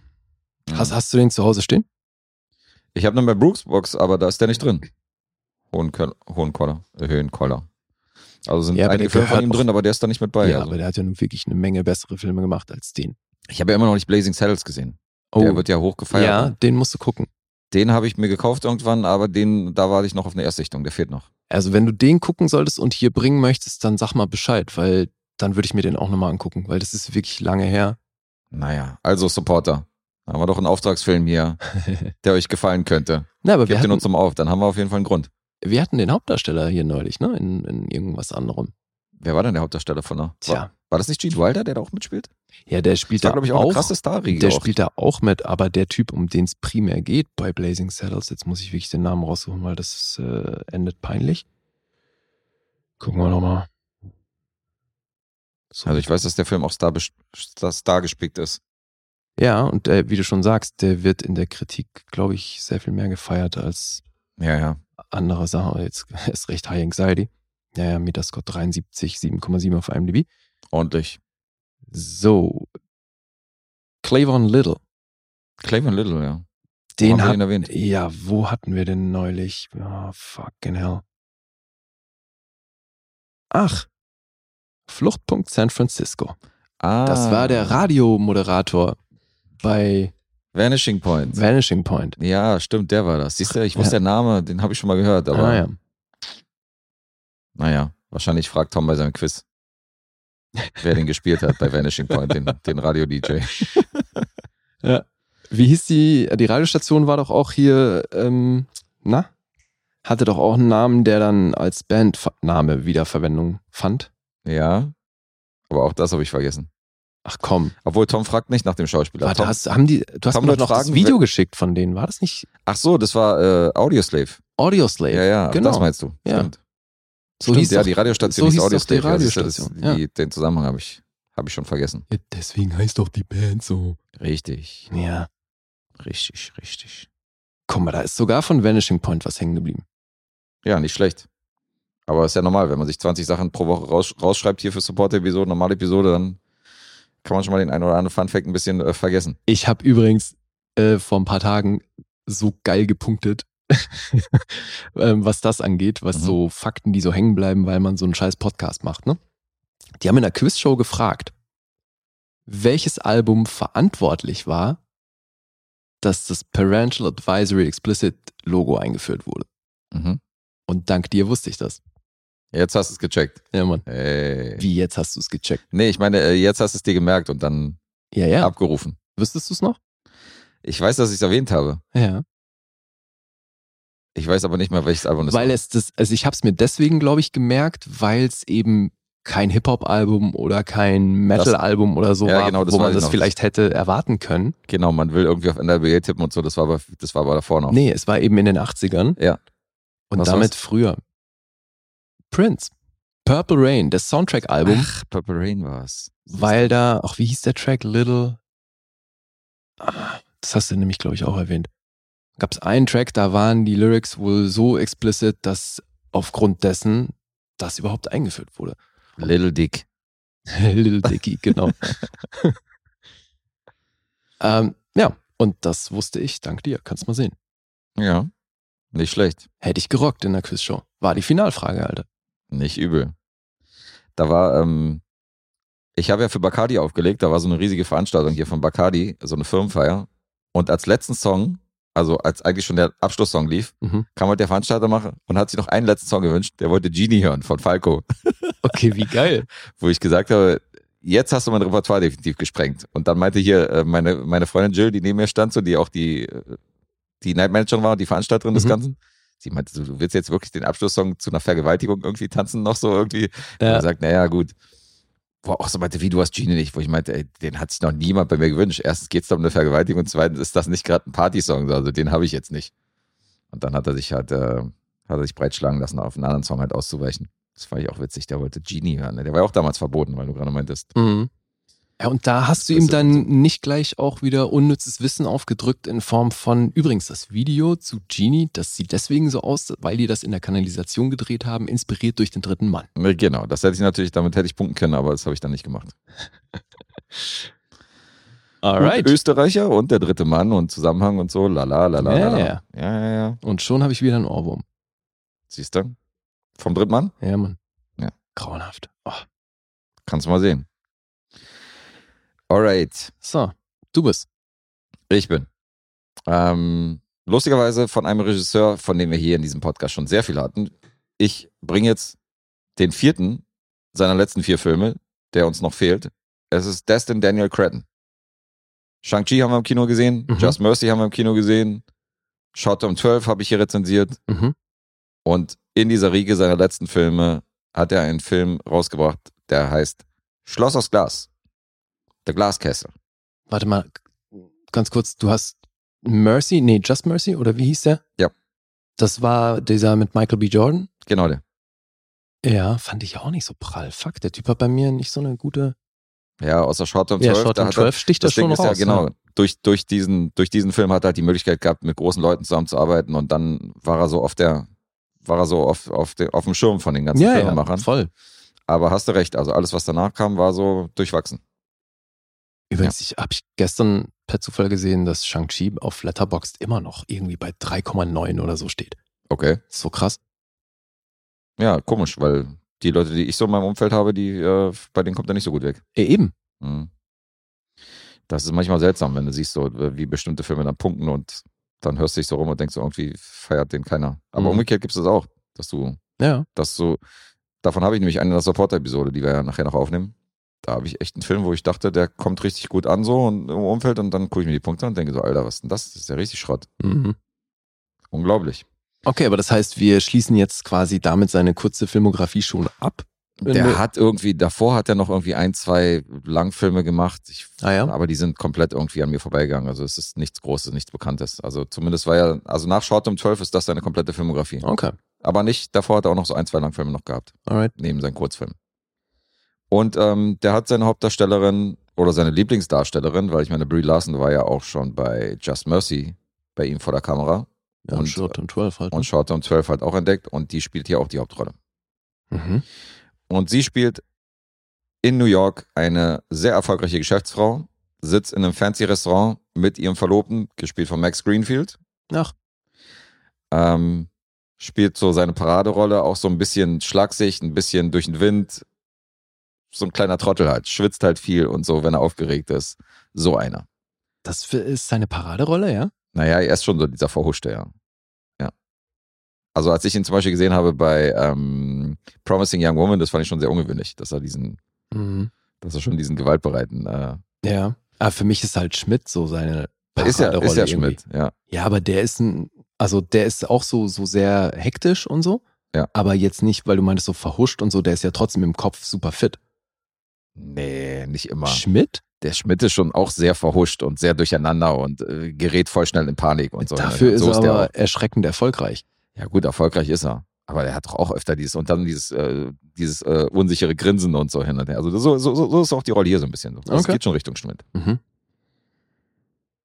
Und wir sehen, wie er ihr halt einen Heiratsantrag macht und sie sagt halt zu und ähm, Sorry, es klingt so lustig.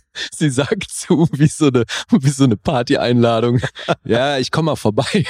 Wenn es sein muss, mache ich auch das. Okay, was heiraten? Ja, gut. Wann? Nächste Woche passt nicht. Nee, mal, lass mal im nächsten Monat machen. Okay. da ist doch eine Zusage. Ja, ja, klar. Das war übrigens der es klingt Heiratsantrag. so wenig begeistert. Das war übrigens der Heiratsantrag von meinem Vater. Der hat sie gar nicht gefragt, ob er sie heiraten will, meine Mutter. Sondern er hat einfach nur nach einem Termin gefragt. Okay, das ist schon wieder Gangster. Sein, sein Heiratsantrag war so von wegen, ja, wann wollen wir denn letztendlich so? Also, Ja. bist du eher so der Herbsttyp oder bist du eher so der Sommertyp? So, weißt du? der, nicht, der wollte gar kein Ja oder Nein oder so. Ja. Das war natürlich auch ziemlich lässig. ja, andere würden es wenig romantisch empfinden. Aber Ja. ja. Gut, wer nicht romantisch trifft, definitiv zu. Das ist, äh, er ist nicht so der Blumentyp. Das habe ich von ihm wahrscheinlich. Ich bin auch nicht der Blumentyp, der jetzt hier Freunde Blümchen nach Hause bringt. Ah, Bist du der ey, Blümchen-Typ? Spoiler Alert, kommt total gut an, Alter. Komm Und ich meine, ich mag Blumen selber auch so. Deswegen ist auch das schon mal vorgekommen in meiner Laufbahn, dass ich jemanden Blumen gebracht habe, ja. Dann versprochen, zur nächsten Podcastaufnahme kriegst du hier von mir einen Blümchenstrauß vorbeigebracht. Wirklich? Ja, Geil. nimm mich beim Wort. Okay. Das wird auf jeden Fall gemerkt. Ich bringe die Blumen mit. Habe ich freue hier, mich drauf. äh, Sehr schön. ja, habe ich hier jetzt schwarz auf weiß. Ja, wenn du hier mit so einer einzelnen Tulpe Eine ankommst, Rose, Alter, dann eine Rose wäre komisch, oder? Guess, ich würde auch von dir eine Rose nehmen. Oh, Ja. ja, hier. Die Romantikklingel heute. Vorhin noch voller Enthusiasmus die Protestklanghölzer ausgepackt und jetzt das. Und jetzt ist die Einigungsklingel Ja. zur Romantikklingel Ach, funktioniert worden. Ja. So, so kann es gehen. Ja. So, zurück zu Schloss aus Glas. Also, ähm, die beiden verloben sich und sie sitzt im Taxi zurück nach Hause. Und da läuft ja ein Obdachloser, Fragezeichen, so halb vors Taxi, den sie kennt. Mhm. Weil sie ist offensichtlich sehr verirrt, verwirrt und sehr verunsichert. Derjenige wird gespielt von Woody Harrelson. Okay. Schreit ja auch hinterher so irgendwie und sie fährt weiter und ist offensichtlich sehr, äh, durcheinander von dieser Begegnung. Ah, irgendwie kommt mir das bekannt vor. Wie heißt der im Original? Heißt The der Glass so? Castle. Okay. Gibt auch ein Buch von, Mhm. weil der Film fällt unter das Thema Drama und Biografie. Und äh, diese Story hat sich auch so ähnlich zugetragen. Okay. Weil dieser vermeintlich Obdachlose, der sie angerempelt hat, ist in Wirklichkeit ihr leiblicher Vater. Aha. Und dann blenden wir zurück in die Kindheit von Janet Walls, wie ähm, die Rolle heißt, die, ähm, die Brie Larson hier spielt. Mhm. Und sie ist nämlich groß geworden in einer sehr dysfunktionalen, exzentrischen Familie. Die Eltern Woody Harrison, die Mutter Naomi Watts, Alter, was ein Line-Up. drei Kinder, drei Töchter, äh, beziehungsweise drei Töchter und einen Sohn. Mhm. Also insgesamt vier Kinder. Und ähm, dann werden wir so in diese Kindheit geschmissen und die ist schon krass, weil ähm, die haben kein richtiges Zuhause, fahren dann mit so einer Rostlaube irgendwie von A nach B, also so ein bisschen so ein Nomadenleben. Ähm, die Mutter ist halt so Künstlerin, malt viel. Der Vater ist ein Säufer und Mhm. ziemlicher Fuck-up. Hat zwar immer so helle Momente, wo er halt um die Kinder sorgt, aber es gibt immer wieder Momente, wo du dir denkst, Alter, das sind so unfassbar schlechte Eltern. Du siehst zum Beispiel im öffentlichen Schwimmbad, wie Woody Harrelson seine Tochter so ein bisschen so auf den Arm nimmt und dann ihr so versucht, Schwimmen beizubringen. Mhm. Und dann schmeißt er sie so ins tiefe Wasser. Oh shit. Und die sinkt dann so zu Boden und ist total panisch und hin und her und hat halt Angst, hat, du siehst halt die Panik in ihren Augen, hat Schiss zu ertrinken. Mhm. Er zieht sie dann hoch. Und sie meinte so, ja, warum hast du das getan? Und so hin und her. Und er meinte so, ja, du musst halt schwimmen lernen. Du musst halt, du musst dich bewegen. So, wenn du dich nicht bewegst, bleibst du stehen. Dann gehst du unter und stirbst. Sondern du musst dich halt immer bewegen. Du musst immer, du musst immer vorantreiben. Ah, und das ist ganz metaphorisch für ihr Leben, ja. Richtig, metaphorisch. Und dann schmeißt er sie wieder in die Tiefe. Und ähm, sie kommt dann irgendwie rausgepaddelt. Und er sagt dann, siehst du, my baby can swim und so hin und her, als sie dann irgendwie so panisch und total außer Puste dann so am Beckenrand festhält. Mhm. An einer anderen Stelle sagt dieses kleine Mädchen gespielt von Brie Larson, also da war die noch irgendwie fünf oder so, die Mutter ähm, malt halt irgendwie gerade ein Was? Bild.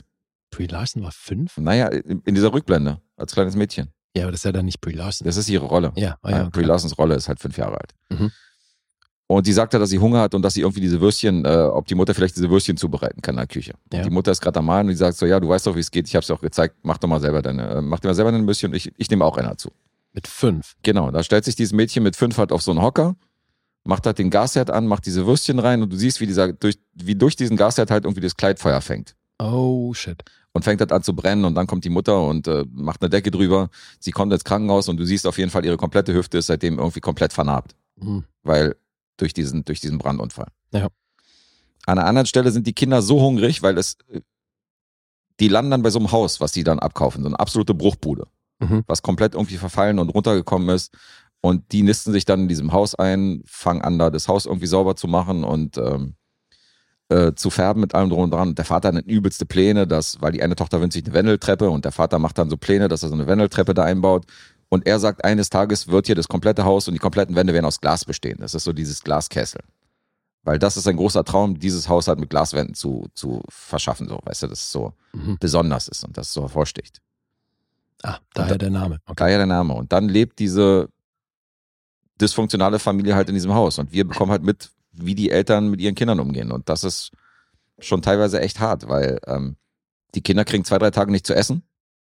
Die finden halt im Kühlschrank haben die nur, nur Butter. Mhm. Und da, weil das eine Mädchen halt mega Hunger, Hunger hat, so dieses kleinste Mädchen von denen, kriegt die halt Butter so mit Zucker vermischt und mischen halt so ein bisschen Zucker in die Butter rein. Und dann werden die noch angeschissen von der Mutter, dass die doch mit dem Butter irgendwie ein Brot machen wollte. Und dann fragt das Kind so, ja, womit willst du denn das womit willst du denn ein Brot machen? Dann meint sie so, ja, vielleicht ergibt's hier irgendwas. Ja, aber wir haben noch gar kein Gas, wir haben noch gar keinen Strom mehr. Du kannst doch gar nicht im Ofen nichts machen. Ja, vielleicht kriegen wir ja Strom. Mhm. Und ähm, dann sagt die Kinder, ja, kauf uns doch mal endlich mal was zu essen. Und dann sagt die Mutter, nein, ich mal jetzt ein Bild, weil was ist denn nachhaltiger? Ein Essen, was du in einer halben Stunde schon vergessen hast oder was du irgendwie, na, na, wo, du, wo du wieder Hunger kriegst in fünf Stunden oder so ein Bild, was ich für die Ewigkeit male. Mhm. Das sagt die dann zu dem kleinen Mädchen, das total hunger, hungrig ist. Also es ist abgefahren. Aber das heißt, wir sehen hier einen Großteil des Films in dieser Rückblende. Viel, ja. Vieles in diesen Rückblenden passiert, aber wir springen auch immer wieder in die Gegenwart, wo dann Mhm. gezeigt wird, was passiert, weil ähm, Sarah, äh, hier, äh, Sarah sag ich schon, hier, Brie Larson in ihrer Rolle will natürlich mit ihrem Verlobten dann zu dem Vater um ihr zu erzählen, dass sie sich verlobt. Ja. Und dann begegnet die wieder ihren Eltern von damals und so. Hm, Okay. Aber der Vater ist halt immer noch ein Arschloch und der sagt halt immer noch, was willst du denn mit diesem Spießer? Und er schwitzt halt und ist total nervös. Und Woody Harrelson seine Rolle provoziert ihn aber immer wieder. Mhm. Und ähm, ja, und da, da gibt es auch nochmal Konfliktpotenzial, weil, weil er sagt so, ja, wann bist du denn, wann ist denn diese Phase von dir vorbei? Wo du hier auf Karrieremädchen machst und hier und diesen komischen Typen da heiraten willst, so. Wann kommst du denn wieder so auf den Boden der Tatsachen, so, weißt du, und lebst wieder mit uns und so, weißt du? Also so, Mhm. weil für die sind das so, für die ist das eine Welt, das können die nachvollziehen, dass sie gerade irgendwie, dass Ja. sie diesen New Yorker Lifestyle halt macht. Das sind halt zwei Welten. Und Ach, okay, die, es spielt in New York. Oder bei New York. da ist es bei New York, aber das Haus, wo die halt aufgewachsen sind, ist Mhm. außerhalb von New York. Das ist nicht New York. Okay. Das ist irgendwo in der, in der Pampa. Mhm. Und im Erwachsenenalter, ihre Geschwister sind äh, auch ein paar Leute, die man kennt. Sarah Snook spielt die eine Schwester Mhm. und äh, Bridget Lundy Payne spielt, spielt auch eine andere Schwester. Das sagt mir nichts. Doch, die hattest du auch. Das ist eine der Töchter zum Beispiel bei den Bill und Ted Filmen, die dunkelhaarige. Ach so, okay. Oder haben wir bei, ähm, Okay, so Newcomer. ja, ich kenne sie halt primär aus Atypical, da spielt sie die Schwester vom Hauptdarsteller. Mhm. Kay Gilchrist. Und ähm, wir haben sie aber auch schon gesehen bei, ähm, Alter, wie hieß denn der MeToo-Film mit, äh, mit Charlie Theron, mit den Nachrichtenmoderatoren und so? Bombshell. Bombshell, genau. Bei Bombshell hat sie auch mitgespielt. Okay. Ja, und dann betrachten wir halt dieses, äh, diese Konstellation zwischen Vater, Mutter, Kind, teilweise wie die aufgewachsen sind und teilweise was heute abgeht, weil die Eltern haben sich nicht wirklich gebessert. Also sie sind immer noch unverbesserlich und er ist immer noch Alkoholiker und äh, Naomi Watts spielt halt so eine Rolle, die ist halt so, die lässt sich halt durch nichts aus der Ruhe bringen, aber ist so ein bisschen fernab von jeglicher Realität. Also sie Mhm. ist immer mit ihren Gedanken so ein bisschen woanders und äh, sieht zwar immer das Gute im Menschen, aber ist so ein bisschen realitätsfern. Also auch eine schwierige Person. Ich finde Naomi Watts ja großartig, ne? Ja, die ist super. Die gehört für mich zu den unterschätztesten Schauspielerinnen. Mhm, das ist eine tolle Schauspielerin. Weil, also auch, ich glaube, die war zweifach Oscar nominiert. Mhm. Ähm, Ich glaube für 21 Grams, oder? für 21 Grams und für The Impossible, Mhm. glaube ich. Aber, also deswegen kann man nicht wirklich von unterschätzt sprechen, ne? Mhm. Weil zwei Oscar-Nominierungen muss ja auch erstmal bekommen. Aber so in der, in der Wahrnehmung der breiten Masse So ein bisschen unterm Schirm, ja. äh, läuft die echt unterm, Unterm Radar, Radar, mhm. weil also die einfach nie in einem Zug genannt wird mit den ganzen großen Schauspielerinnen. Mhm. Und ich finde die wirklich unglaublich vielseitig und das berührt mich fast immer, was sie macht. Ich finde die super. Ja, ich mag die auch. Die ist immer sehr, sehr ähm, authentisch. Ja. Wenn sie was spielt. Und das macht sie auch sehr, sehr gut, auf jeden Fall, diese, diese Rolle dieser schlechten Mutter. Aber das Und- klingt insgesamt alles sehr gut. Ja, das ist recht interessant. Also es ist halt, ähm, es beruht halt auf, den, auf der Autobi Autobiografie von dieser Janet Waltz. Die Mhm. hat halt wirklich, die war auch bei den Dreharbeiten dabei und hat nochmal irgendwie, Okay. ähm, hat sich auch nochmal mit Brie Larson unterhalten über ihre Rolle und so. Und die hat irgendwann mal dieses Buch geschrieben und äh, im Nachspann siehst du dann auch die Originalgeschwister aus der, aus der Okay, Familie und so. cool. Und Ausschnitte von der Mutter halt, Mhm. wo die total wirr irgendwo ihre Bilder da ausstellt und so mit, mit 70 oder so. Also, ähm, ist schon grundsätzlich ganz interessant, aber ist jetzt auch jetzt nicht der überkrasse Film. Also jetzt nicht zu viel erwarten, aber ähm, man kann ihn so, was das Drama-Genre angeht, äh, kann man sich den angucken. Echt mehr nicht. Nee, mehr nicht. Das ist jetzt auch nicht so, ist jetzt auch nicht so der weltbewegende Film. Also auch hier hat Destin Daniel Cretton jetzt nicht so einen überkrassen Film hingelegt, aber ein solides, solides, interessantes Drama über eine dysfunktionale Familie halt und über eine komische Eltern-Kind-Beziehung. Also da sind schon viele Momente, wo du denkst, so, Alter, okay, das ist wirklich krass. Aber du hast auch viel Leerlauf und der ist halt zu lang mit den 127 Minuten. Der hat Mhm. definitiv Längen. Okay, schade. Mhm. Ursprünglich war Jennifer Lawrence für die Hauptrolle hier äh, an Bord und Mhm. hat auch schon zugesagt, dass äh, da ist sie dann irgendwann mal abgesprungen, da war noch ein anderer Regisseur irgendwie im Gespräch, weiß jetzt nicht mehr wer. Und die Eltern sollten gespielt werden in dieser Version von Mark Ruffalo und Claire Danes. Okay. Also das war die Konstellation, die ursprünglich mal geplant war. ja. Ähm, Ist eine Ecke jünger, ne? ein bisschen jünger, ja. Aber gut, Jennifer Lawrence, halt, das wäre dann, wäre dann auch zehn Jahre zuvor gewesen. Also die war dann auch äh, so in so einem, also jetzt wäre sie wahrscheinlich zu alt, um, so um Mhm. die Tochter zu spielen, weißt du. Aber Ja. obwohl geht auch noch. Ja, das war die Konstellation von damals. Mhm. Hat ein Budget von 9 Millionen gehabt, Box Office 22 Millionen weltweit. Ah, doch, okay. Schon ein bisschen plus gemacht. Biografie und Drama, Schloss aus Glas, The Glass Castle. Für Dramafans durchaus ein Blick wert. Und aus welchem Jahr war der jetzt? 2017. Das heißt Das war vor Shang-Chi dann natürlich und Das war auch vor Just Mercy. Vor Just Mercy. Aber genau. nach Short-Term 12. Hm, Das okay. war, glaube ich, der Film nach Short-Term 12, Ah ja. den er gedreht hat. Okay, ja, schade. Klingt so ein bisschen nach verschenktem Potenzial. Ein bisschen. Ist okay. Also kann man machen, aber ist jetzt nicht äh, das beste Drama, was ich kenne. IMDb 7,1. Äh, Metascore 56. Rotten Tomatoes bei einer 6 von 10 und die Audience bei einer 3,7. Und äh, Letterbox-Bewertung habe ich auch noch 3,3. Hm. Siehst ja, so lala bis Ja. Durchschnitt. Ich glaube, du bist da in einem ähnlichen Segment. Klingt zumindest so. Ich bin jetzt schon wieder am Schwanken zwischen 6,5 und 7. Das ist also eigentlich das gleiche von vorher. Mhm. Und ich entscheide mich auch hier für die 7. Dann gebe ich, lege ich noch eine zweite Rose rauf beim nächsten Besuch auf jeden Fall. Die 7 ist korrekt. Sehr schön. Macht ihr hier eine Nullerrunde? Läuft. Nicht schlecht, ja. Schloss aus. Glas, sieben Punkte. äh, Dann wahrscheinlich wieder beim letzten Film irgendwie anderthalb daneben. Schauen wir. Ja. So, ich habe schon wieder Poster-Content hier, Mhm. weil das äh, Jahr nähert sich dem Ende. Deswegen muss ich mich auch dieser Liste endlich mal vollständig widmen. Muss ich sputen. Ja, bei so ein paar Filmen könnte es noch zum Problem werden, aber hatten wir ja schon mal. Deswegen jetzt der iranische Beitrag zu den Oscars aus dem Jahr 1997, Kinder des Himmels. Okay. Children of Heaven im internationalen, mit dem internationalen Titel. Ein Film von Majid Mashidi. Das war sein dritter Langfilm, der hat insgesamt 20 Credits. Ähm, ich, die Farben des Paradieses könnte man mal gehört haben. Aber der hat halt wirklich ausschließlich im Iran Filme gemacht. Mhm. Bisher. Was ja nicht so leicht ist, im Iran Filme zu drehen. Das weiß ich nicht. Ja, die werden öfter mal staatlich unterdrückt, so die Filmemacher im Iran. Und ähm, das ist manchmal ein ziemliches Geficke, da einen Film auf die Beine zu stellen. Ja, gut, das äh, ja, kann ich mir vorstellen, klar. Das mit dem Regime, das ist dann ja auch in anderen Ländern immer wieder mal ein Problem. Mhm. Aber was ich so gelesen habe, macht er wohl primär Filme. Oder das wird, äh, es gibt Leute, die seinen Filmen nachsagen, dass das bei allen so ist, dass der immer so eine krasse Menschlichkeit in seinen Filmen hat. Und ich meine, das muss es auch, weil der hatte hier ein sehr kleines Budget, natürlich, das ist 180.000 gekostet. Und war aber für einen Oscar nominiert. Mhm. Und ist auf IMDb in den Top-Rated Movies auf Platz 139. Uiuiui. Und deswegen zu Recht auf diesem Poster. Weil das ist wirklich ein schöner Film. Alter, alter. Also, es geht um eine kleine Familie in Teheran. Die leben aber in einer äh, relativ ärmlichen Gegend von Teheran. Und es geht primär um die beiden größeren Kinder dieser Familie, weil es gibt noch ein kleines Baby, aber es geht um Ali und Sarah. Mhm.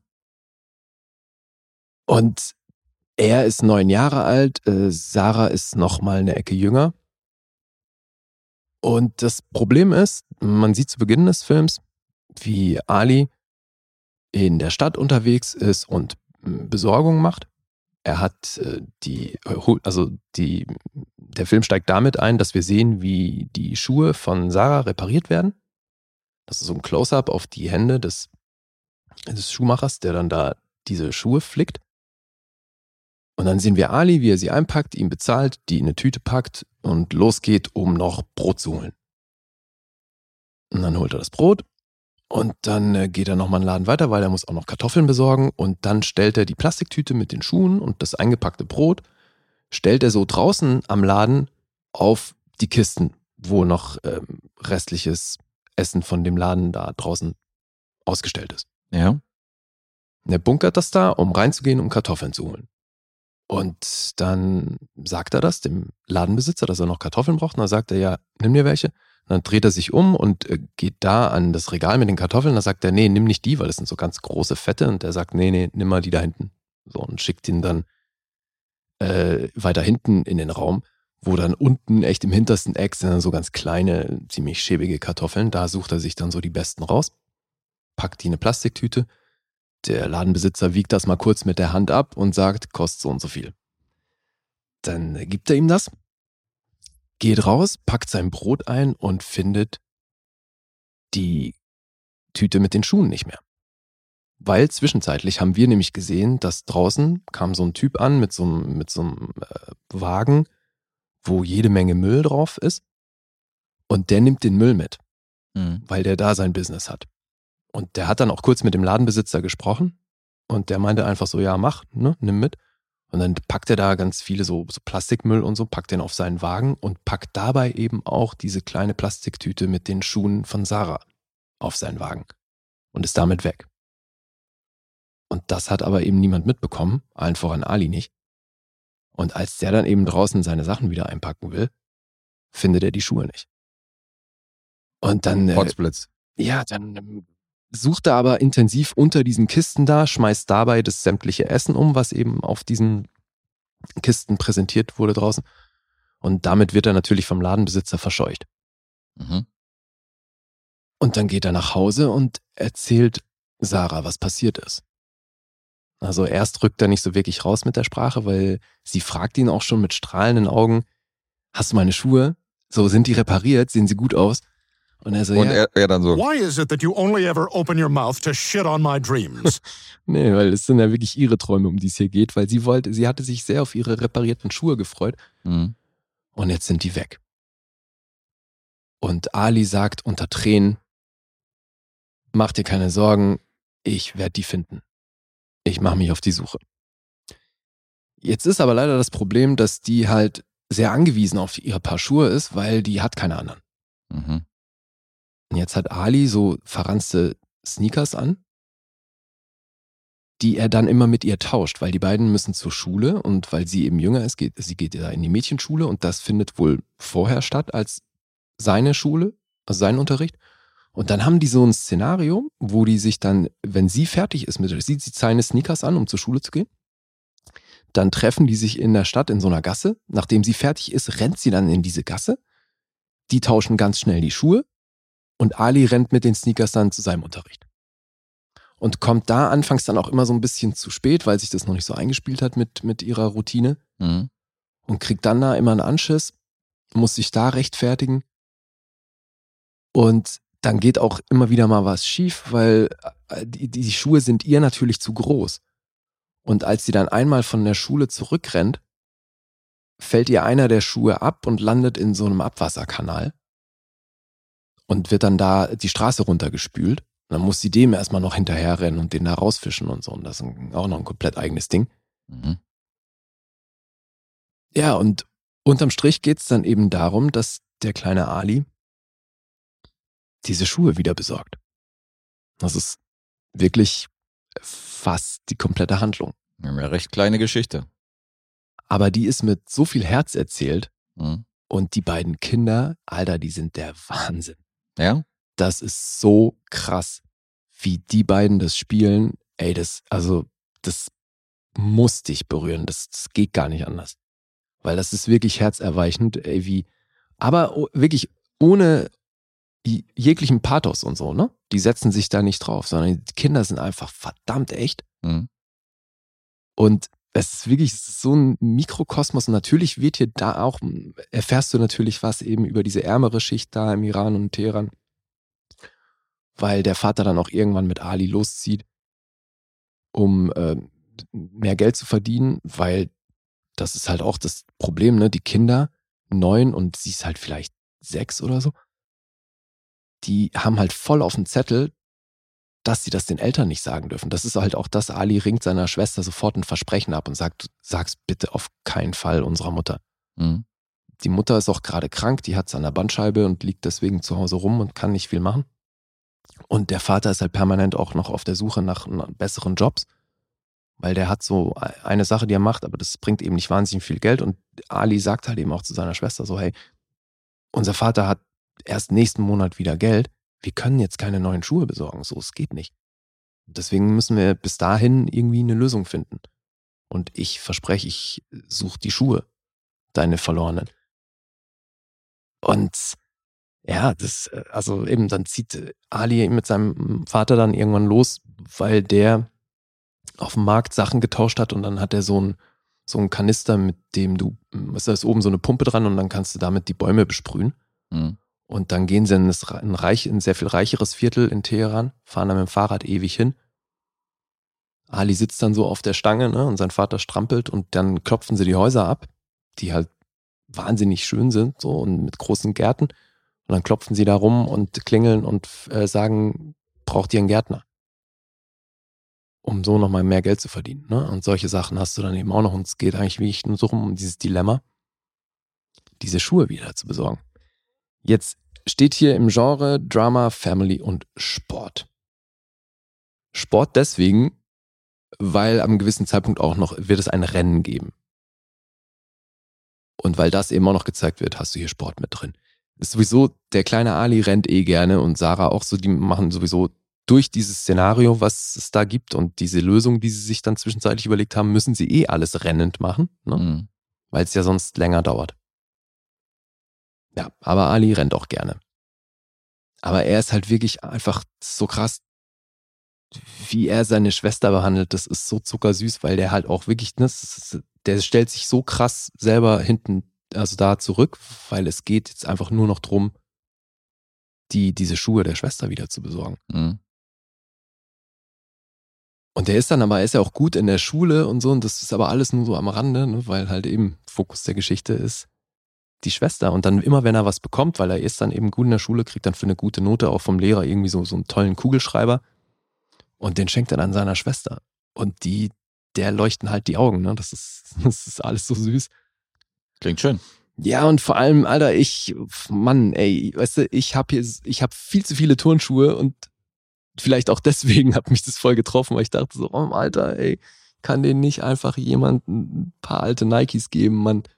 Was geht, ey? Die tauschen hier verranzte Sneakers in den Gassen von Teheran. Oh, fuck, Alter. Und Ja, du, ich, bist, du bist das Gegenteil von der kleinen Sarah, das steht fest. Ja. ohne Scheiß, Alter. Und das, das hat mir echt einen Stich verpasst. Ich dachte so, okay, man muss einfach auch gerade so hierzulande, Alter, man muss so viel dankbarer sein für den ganzen Scheiß, den man hat, ey. Das, und man hat so viel überflüssigen Kram, das ist unglaublich. Mhm. Ja, also auf jeden Fall auch nochmal eine Lektion in der Richtung. Das ist, das ist echt, es ist ein schöner Film, ey. Das kann man nicht anders sagen. Geht eine Stunde, 29 Minuten, ist damit natürlich keine Sekunde zu lang. Und Stunde 29. Ja, ist recht knackig. Mhm. Aber eben, also ich meine, die Geschichte passt auf den Bierdeckel. Eben. Ja, erinnert mich natürlich ein bisschen an Kapernaum, Mhm. wo es ja auch um, äh, um den Hassel in so einer, in diesen armen Städten halt in Nahost geht und äh, um das Aufwachsen von kleinen Kindern, beziehungsweise um die Familien, die da groß werden und äh, die auch so ein bisschen ihren Platz suchen und so. Der kleine Junge spielt in Eternals übrigens mit aus, aus Kapernaum, der die Hauptrolle gespielt Ah, hat. okay. Der hat jetzt da eine Rolle gekriegt. Das finde ich hier internationale eh so krass. Die beiden Kinder haben nur das gemacht, seitdem nie wieder irgendwie was schauspielerisch. Echt, ja? Und das ist wirklich beeindruckend, weil die sind beide wahnsinnig stark. Also wenn es da eine Branche geben würde, Mhm. die wirklich auch so als Industrie funktioniert im Iran, dann wären die ja, also wären die zwangsläufig in den nächsten Produktionen gelandet. Ich finde es aber auch krass, dass da auch also so von internationaler Seite nicht irgendwie geguckt wurde, dass man die weiter in irgendwelche Projekte holt. Ich kann mir auch vorstellen, dass wenn dieser Film heute gekommen wäre, Mhm. wäre das vielleicht nochmal was ganz anderes, weil mit dieser ganzen globalen Situation und Mhm. wie es alles aufgestellt ist gerade, könnte ich mir sehr gut vorstellen, dass die dann eben auch so bei Eternals reingepackt werden oder sonst wo, wo du halt einfach Kinder brauchst, die nicht zwangsläufig Englisch können müssen, aber die halt einfach gute Schauspieler sind. Alter. Mhm. Das ist wirklich krass. Also entweder macht der Regisseur hier alles richtig, also und hat halt einfach wirklich wahnsinnig, ein wahnsinnig gutes Händchen für Schauspielerführung. Was auch immer. Also das hat auf jeden Fall gut funktioniert. Der Vater auch gut. Jetzt, der ganze Cast hier ist super. Okay. Ja, ja. Aber eben, also im absoluten Zentrum stehen eben diese beiden Kinder. Schön. Ja, ist ein kleiner Film. Wobei kann man den noch klein, also vom Budget her auf jeden Fall. Er war aber immerhin halt Oscar nominiert und dementsprechend sehen auch die Zahlen aus. Also kommt in der Kritik überall echt gut weg. Und du kannst an dem auch nicht groß was aussetzen. Also ich wüsste nicht was. Ja, ich habe den gerne gesehen. Mhm. Haben mich so ein bisschen überrascht, aber wusste halt auch zum Glück wieder mal gar nicht, um was es geht. Und dann doch in dein Herz getroffen.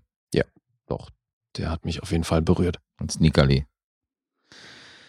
Cool. Hört sich gut an. Ja.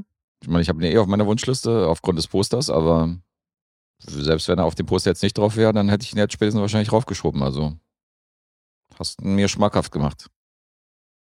Ja, das ist gut investierte Zeit hier, der Stunde 29. Ich hab Bock, den zu sehen. Kommt wirklich, also quasi ohne Pathos aus. Das hat mich schon so mit am meisten beeindruckt. Mhm. Hat ein, auch ein, ein gutes Ende. Ja, ich, wie gesagt, ich weiß nicht, also ihr könnt jetzt hier nicht wirklich groß was aussetzen. Sag ich was zu den Zahlen, oder? Ach so, das war übrigens der erste iranische Film, weil ich glaube, es gab danach noch andere, die Oscar-Nominierungen eingefahren haben. Mhm. Das war der erste. Okay. Zahl. 8,3 auf IMDb, Metascore 77, auf Rotten Tomatoes passenderweise 7,7 von der Kritik und das Publikum ist euphorisch mit 4,5 von 5. Auf Letterboxd eine 4,1. Hm. Ich habe da ein paar Sachen durchgelesen, da gibt es natürlich Leute, die vollkommen die Nerven verlieren und ausflippen, ne, weil die halt sagen, oh Gott, die Kinder, die Kinder sind so süß und so. Und dann volle Punktzahlen und so, ja. Und du gehörst nicht dazu. Das werde ich dir jetzt nicht verraten. Werden, Es gibt Leute da draußen, die geben dem Film volle Punktzahl, weil die Kinder so süß sind und so. ja, ich habe dir schon gesagt, wie ich die Kinder finde. Aber es wäre wär jetzt dämlich, wenn ich dir verrate, ob ich hier bei einer vollen Punktzahl lande, also, oder? Ich tendiere ehrlich gesagt dazu, aber könnte auch wieder so eine Verarschung sein. Du bist dann doch nur bei einer 8. Ja, völlige Verarschung. Du klar. klingst auf jeden Fall, du klingst Vier schon, Punkte. Klingst schon Eigentlich war Anxiety, High Anxiety war noch der geilere Film. also doch. ja, ja. Ich, könnte sein, dass ich mich fahre, aber ich sag eine 10. Ja, hast dich verhauen. Ich bin bei neun. Äh, eine 9. Okay. Stark. Wie? Naja, ich habe mich verhauen. Mit Ansage. Oje, oje, oje. Das klang sehr euphorisch. Ich dachte echt, das wäre eine 10. Das ist auch wirklich ein geiler Film, Alter. Mhm. Na gut, das ist halt so einer von den Sachen, wo du zwischen 9 und 10 kann halt alles machbar. Ist halt alles machbar. Ist auch so. Ja. Das wäre auch vollkommen legitim, dem eine 10 zu geben. Ich kann auch nicht in Worte fassen, was mir fehlt für eine 10. Okay, und als Strafe für diese Frechheit habe ich jetzt auch so einen aus der, aus der Riege. Okay, aber das heißt ja demnach auch ein guter Film. Das ist definitiv mein Highlight dieser Episode. Kann Mhm. man nicht anders sagen. Äh, wir kriegen auch immer wieder neue Supporter ins Boot und einer der frischesten von denen ist Christian. Und ähm, Christian ist einer unserer, unserer letzten Supporter und der hat als ersten Losfilm einen Film vorgeschlagen, den ich sowieso sehen wollte in dieser Woche. Das hatten wir auch noch nicht. Und da habe ich ihm gesagt, Digga, bevor du den jetzt in den Lostopf schmeißt, such dir mal was anderes aus, weil der folgt demnächst.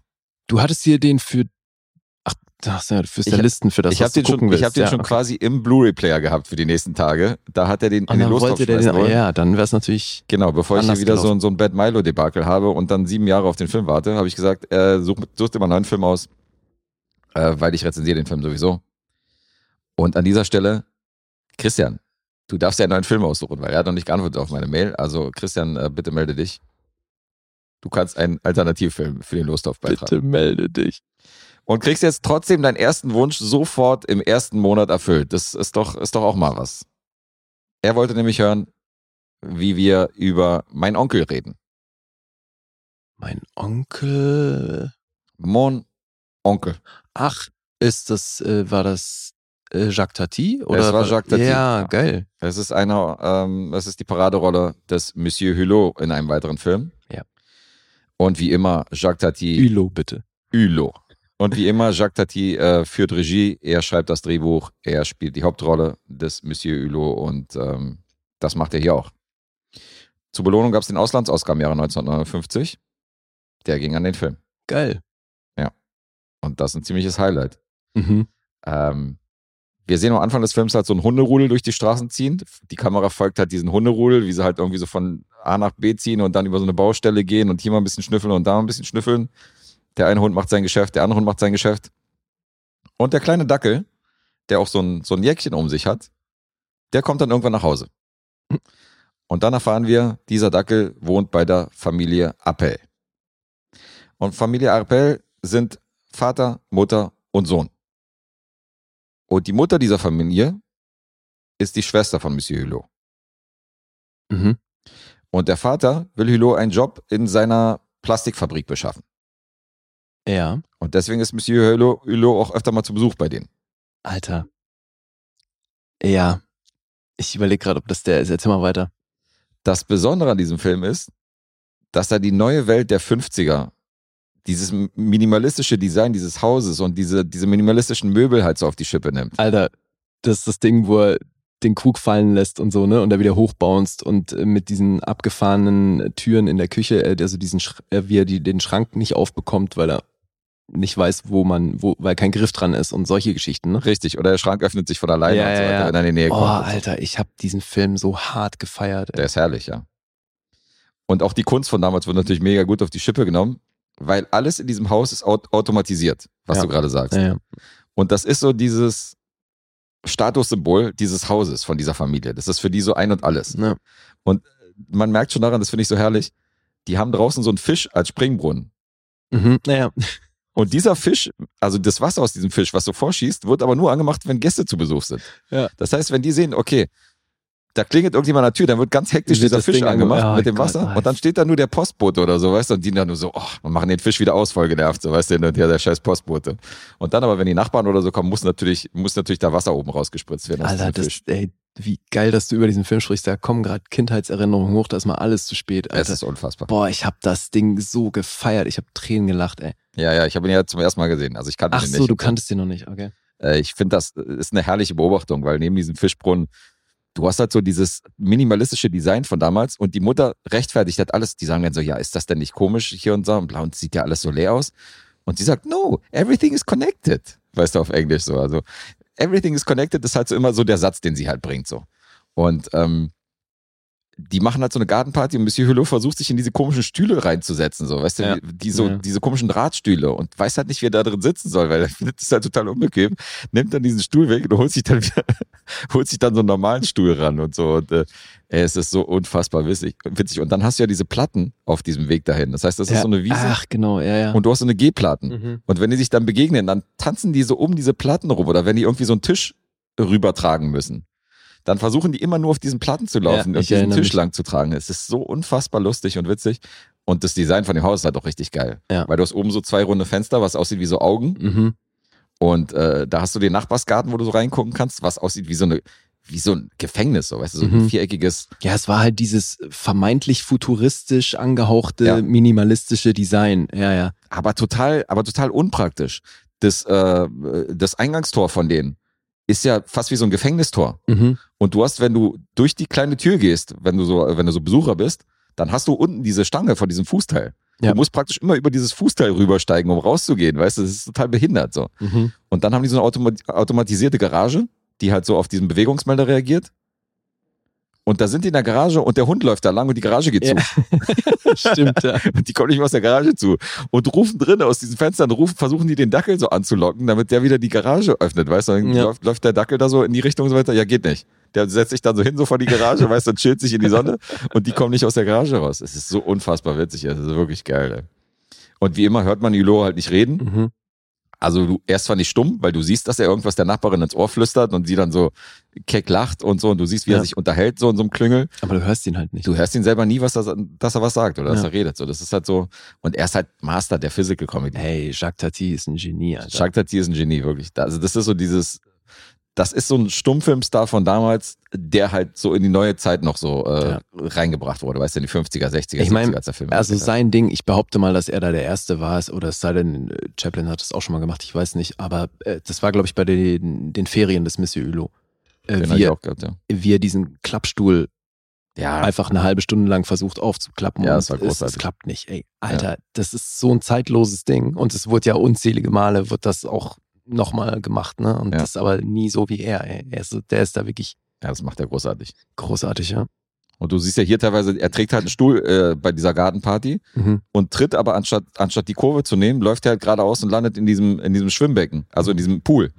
Und steht dann so bis zu den Knöchel halt in diesem Pool drin, will sich aber nichts anmerken lassen und stellt sich dann hinter so ein, hinter so ein 10 Zentimeter hohes Gebüsch, damit man nicht sieht, dass da unten so nass ist, weißt du? ja. Und das alles spielt sich aber so im Hintergrund ab. Das heißt, du siehst im Vordergrund die Familie, wie sie sich unterhalten, du hörst Mhm. die Gespräche und so, worüber die reden. Der, äh, der Chef ist da halt da von ihm so. Ja. Also er ist ja der Chef von der Firma und sein Angestellter ist dabei und die unterhalten sich gerade untereinander. Mhm. Und im Hintergrund siehst du Monsieur Hulot, wie, wie er versucht, seine Hosenbeine halt irgendwie zu verstecken. So, weißt du, es ist halt alles so, da passiert halt so viel teilweise in einem Bild, aber es ist richtig, richtig gut. Also, es ist wirklich ein sehr, sehr lustiger Film. Ich mag den sehr. Ähm, das Design von dem Haus, statt bei den Fun Facts, wurde übrigens als Vorbild genommen bei den Powerpuff Puff Girls. Und bei dem Powerpuff Girls Film, das Haus von denen ist auf Monsieur Hulots missge missgewachsen aus Wer dem Film, mein Onkel. Powerpuffs. Kennst du nicht diese Powerpuff Girls, diese Zeichentrickserie? Nee. Nein? Na, die hast du, wenn du die googelst, kennst du die auf jeden Fall. Diese Ja. Science-Fiction-Girlies. Ach Diese so. Superhelden. Ja, ja, okay, okay, okay. Ich, gehört, ich glaube, ich habe so ein Bild vor Augen. Ja, ja. Ja, ja, und das Haus ist, äh, hat sich orientiert an meinen Onkel. Wie witzig. Mhm. Ja, ja, okay, klar, kenne ich. Ja. Also weiß ich, dass es das gibt. Ja, ja, gesehen habe ich es auch noch nie. Sehr geil. Also es, von allen Monsieur Hulot-Filmen, ich mochte die alle, da war, da ist kein Ausrutscher bei und ich glaube auch nicht die ein, zwei, die mir noch fehlen, ähm, dass die schlecht sind, aber das, der hier ist wirklich mein Highlight, der ist toll. Wahnsinnig witzig, toll beobachtet, ist stark gespielt von allen Beteiligten, ey. Du hast teilweise Dialoge, die halt witzig sind. Du hast diese Familie, die halt versucht, nach außen immer so diesen, diesen High Society-Charme zu wahren, obwohl alles letztendlich im Chaos endet irgendwie am Ende. Hm. Ja. Äh, wenn sich halt das Haus so ein bisschen äh, von einer schlechten Seite zeigt. Aber das ist schon ein sehr, sehr witziger Film. Und gleichzeitig hast du diesen Sohn halt drin, so was so ein bisschen Sozialkritik ist, der sich halt überhaupt nicht wohlfühlt da. Weißt du? Also der, der hört da den Staubsauger und ruft halt nach seiner Mami, kommt halt so reingerannt und der Staubsauger ist komplett automatisiert und fährt halt alleine so durch das Zimmer. Ach so. Und er ja. steht halt so leer in diesem Zimmer, so, weißt du, und fragt nach seiner Mutter. Und diese Küche mit diesen ganzen Automatismen ist halt so laut, dass der Vater und die Mutter sich gar nicht mehr unterhalten können. Der Vater sagt irgendwas und du hörst gar nicht, was er redet. Er steht in der Tür und sagt irgendwas und die hört halt nichts von den vielen Maschinen. Und sie sagt so, ich höre dich nicht. Also es ist so dieses, dass die Familie sich entfremdet bei dieser ganzen Technik, ist halt die Botschaft. Ja. Ich glaube eh, dass hier eine Menge auch so sozialkritisches drin ist, aber halt null aufdringlich. Nee. Aber sehr subtil und mega gut eingewoben, weil der kleine Junge feiert es natürlich auch mit den Straßenjungs durch die Gegend zu ziehen und irgendwelche Mhm. Streiche zu machen und irgendwie äh, so zu pfeifen. Weißt du, verstecken sich und dann pfeifen die, wenn so ein Fußgänger vorbeiläuft und dann wetten die drauf, ob derjenige gegen die Laterne rennt oder nicht. Stimmt, Alter. Und diese Momente, wo er mit diesen Straßenjungs so durch die, durch die, äh, durch die Straßen zieht und so weiter, das Ja. ist natürlich der Moment von den Hunden am Anfang. Der macht genau das Gleiche. Weißt Ja, du, der ja, bricht klar, halt aus seinem ja. Haus aus, so wie der kleine Dackel mit seinen Hundefreunden durch die Gegend zieht, Mhm. bloß halt mit seinen Kinderkumpels, mit den Gangstern. Das ist super geil. Ja, weil sie eigentlich keinen Bock haben, in diesem artifiziellen Gefängnis zu leben. Ne? So. Ja, genau. Ja, Also ja. sie sagt halt so, ja, zieh die Schuhe aus und häng deine Jacke bitte in, den Schrank und so. Und er ist total genervt und er schießt seine Schuhe halt und so weg und Mhm. macht halt genau das Gegenteil. So, weißt du, der hat halt gar keinen Bock in diesem komischen, sterilen Umfeld da groß zu werden. Das gefällt ihm nicht. Aber sag mal, der ist schwarz-weiß, ne? Nee, nee. Der ist nicht schwarz-weiß, der ist in Farbe. Alter, ich bin jetzt bekloppt. Ich habe da irgendwie ein Schwarz-Weiß vor Augen. Ja, die Ferien des. Monsieur Hulot, das war, das der war schwarz-weiß, ja. der auf jeden Fall. Ja, Und okay. hier äh, Tatis Schützenfest, den habe ich auch gesehen. Der ist auch schwarz-weiß. Das ist jetzt der erste, ähm, der erste Hulot-Film, den ich in Farbe gesehen habe. Mhm. Trafik gibt's noch, den habe ich noch nicht gesehen, der ist auch in Farbe. Ähm, ja, und jetzt den hier gesichtet. Der ist in Farbe, geht 116 Minuten, ist aus dem Jahr 58, habe ich ja gesagt, hat den Oscar bekommen im Jahre 59 und ist äh, sehr, sehr empfehlenswert. Toller Film. Hm. Boah, das wird schwierig mit den Punkten. IMDb 7,8. Komme ich mal dazu, wenn du schon das Stichwort bringst. Äh, hat keinen Metascore. Rotten Tomatoes gibt hier eine 8,4, Alter. Wow. Äh, 4,3 von Audience und Letterboxd für meinen Onkel eine glatte 4. Hm. Sag ich ja, ähnliche Liga. Du, Ja, weißt, ja, du weißt, ich bin im oberen Bereich. definitiv. Aber jetzt habe ich halt ein echtes Problem, weil. Also, ich lass dich mal an meinen Gedanken teilhaben. Äh, für mich ist eine Nicht 10. nur mich. Ja, Ja, ja, das stimmt, da hören ja noch ein paar Leute zu. Ich, also für mich ist eine 10. Auch wenn ich den bestimmt das letzte Mal in meiner Kindheit gesehen habe. Ich habe den oft gesehen. Ohne Scheiß, das ist jetzt äh, eine so langfristig nachträgliche 10. Ey, also Ja, das allein, was sich da jetzt gerade bei mir wieder emotional ähm, getan hat, allein dafür gibt's 10 Punkte, Alter, weil das ist, äh, ich habe den so gefeiert, ey. ist cool, dass du ihn dass Und- du ihn damals gesehen hast. Ja, ich habe und den eben echt oft. Also deswegen habe ich da auch noch so ein paar Sachen wirklich sehr präsent. Ey, dieses Ding mit dem Springbrunnen, Alter, das ist so witzig. Das ist so herrlich. Es ist so dass sie völlig bekloppt. panisch auch da mal hinrennt. So, Ja, ja, so wenn einer genau. klingelt. So. Das ist so weil halt, weil Erste, eben dieses Wichtige, ne, was noch nach außen für ein Bild präsentiert und so. Und das ist Ja. halt auch dieses Heuchlerische und so. Und es ist aber so geil inszeniert, ey, Alter. Und du merkst halt, wie Lo sich unwohl fühlt. Weißt du, der guckt sich halt diesen Fisch an und denkst du so, was soll das? So. Warum wohnt ihr hier? Die zeigen ja seine Wohnung, weißt du, diese urige Wohnung da oben im dritten Stock, so, wo er halt irgendwie auch so fünf Minuten durch den Hausflur irgendwie links und rechts läuft, bis er oben an seiner Wohnung ankommt. Ja, ja, eben, vor allem so Frankreich, ne, der 50er Jahre, das äh, kriegt man ja schon eher anders geboten, sonst optisch. Deswegen fand ich das schon sehr geil. Ja, Mann. Ja, also mag auch sein, dass wenn ich mir den heute angucke, dass es vielleicht keine 10 mehr wäre, aber ich gebe jetzt einfach aus einer Menge Nostalgiegründen, vergebe ich hier 10 Punkte. Okay, Und cool. äh, ich glaube, weil das Problem ist, es gibt ja bei dir wirklich kaum Comedies, die bei 10 Punkten landen. Und du sagst, du magst den sehr, aber es ist ja halt wirklich unterm Strich eine Comedy, ne? Das ist, Also, ja, ja, auch wenn das eine Comedy mit, mit Botschaft. Ja. Ja, genau. Aber klar, ja, unterm Strich ist das eine Comedy. Und deswegen, allein deswegen ähm, ist eine 10, bei jedem anderen Genre hätte ich sofort gesagt 10 Punkte. Jetzt hier ist es so, dass ich so zwischen 9 und 10 schwanke. Ähm, Mhm. Ich glaube nicht, dass du bei 9,5 bist aus irgendeinem Grund. Ich glaube, du bist hier entweder bei 9 oder bei 10. Jetzt aber hier. Wirklich? Jetzt macht er auch Profile. Ich glaube nicht, dass du bei einer halb bist. Du bist bei der 9 oder bei der 10. Ja. Hä? Ohne Scheiß. Ich kann es dir nicht wirklich erklären. Ich glaube nicht, dass du hier bei 9,5 bist. Na gut, im Horoskop stand es nicht drin. Nee. Sonst wäre das meine Erklärung. Ah, fuck, Alter, gibst du jetzt 10? Ich sagte, ich habe eine ähnliche Liga, wie ich gerade überlegt habe bei dir, bei Ja, ja, total. Und Kindern. Also ich erinnere mich, dass du, ich glaube, du fandst äh, die Fairness Mr. Ülo schon auch sehr gut, Mhm. Aber da warst du nicht bei einer 10, das, das wüsste ich noch. War ich nicht. Ach. Ähm, fuck it, ich sag 9. Du bist auch bei 10. Ich bin auch bei einer 10. Geil. Es freut mich, auch wenn das jetzt für meinen Punktestand nicht wirklich geil ist. Das ist eine 10 von, für mich. Es ist äh, großartig. Ah, das freut mich. Also Geil, allein Alter. schon wie intelligent und äh, du kannst ja alleine schon die Technik, wie der Film gemacht worden ist, das Design von dem Haus, das haben die alles selbst gebaut, so für diesen Film. Das ist Mhm. einfach großartig und äh, wenn der Film dann noch funktioniert, das ist mega.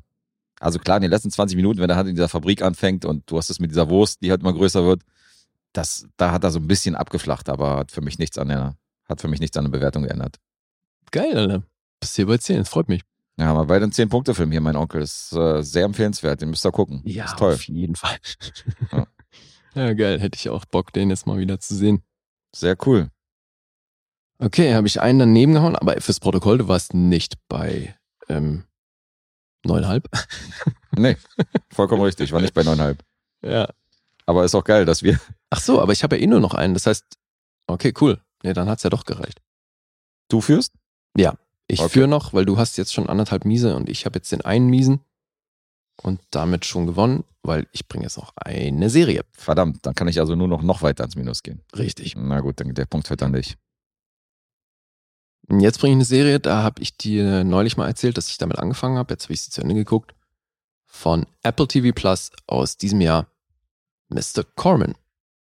Ah, Von und mit, und zwar irgendwie in allen Gewerken, Joseph Gordon-Levitt. Mhm. Wobei alle Gewerke ist Quatsch, ne? Also hat er natürlich nicht Kamera gemacht und so, aber er hat das Ding konzeptiert, konzeptioniert, jetzt aber.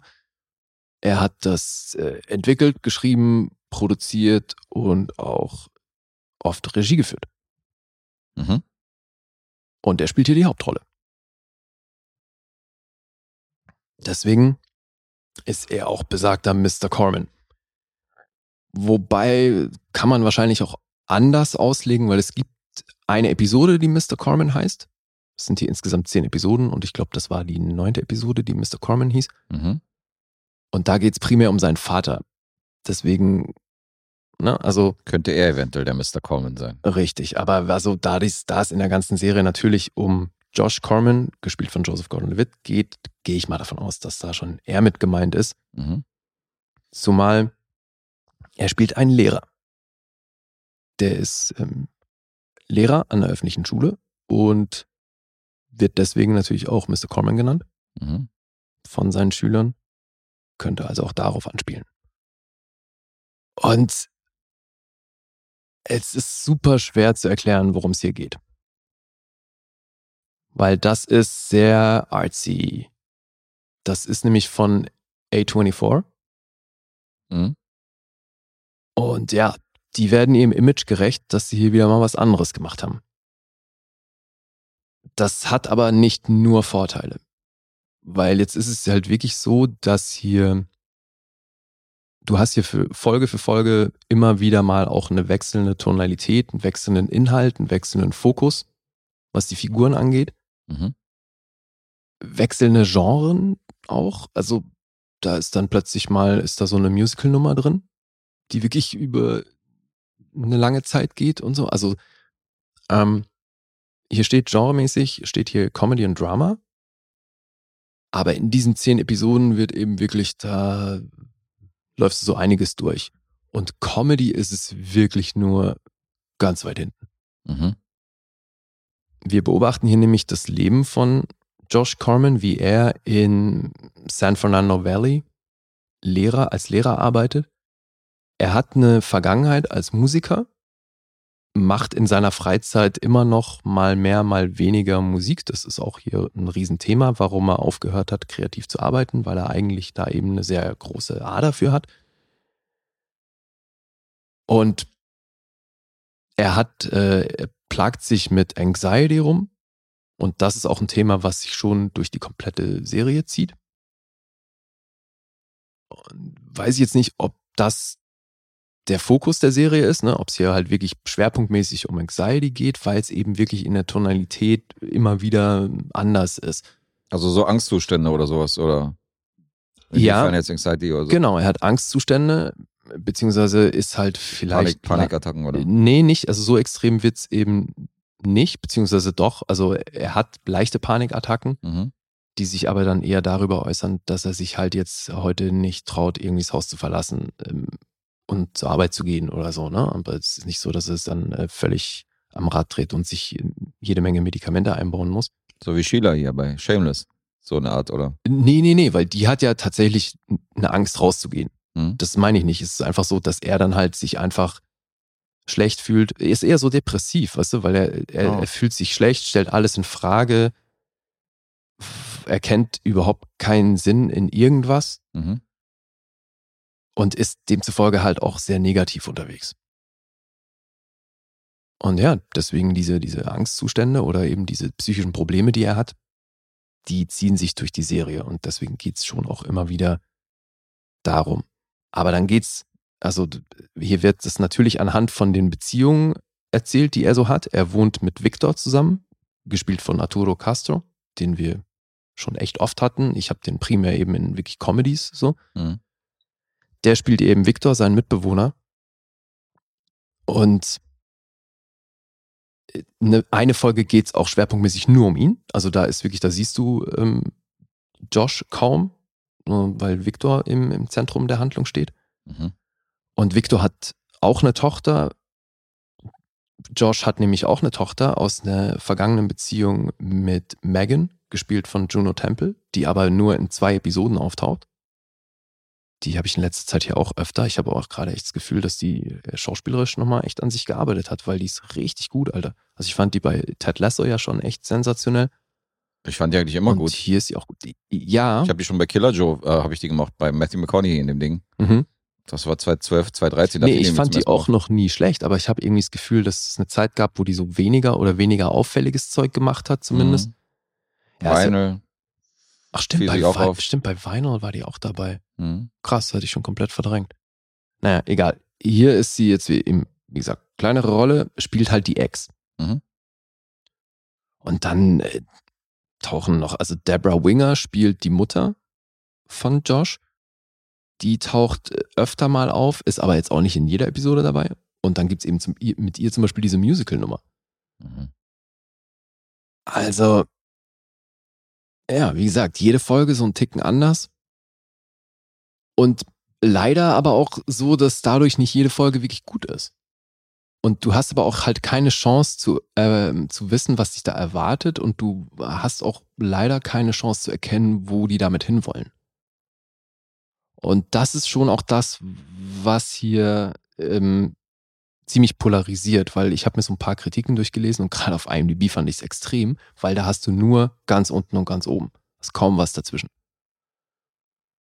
Und dadurch landet die natürlich aber punktemäßig bei den meisten, äh, also dann im Schnitt auf den ganzen Plattformen so irgendwo dazwischen, weil Mhm. es halt wirklich fast nur Leute gibt, die das enorm feiern oder enorm beschissen finden.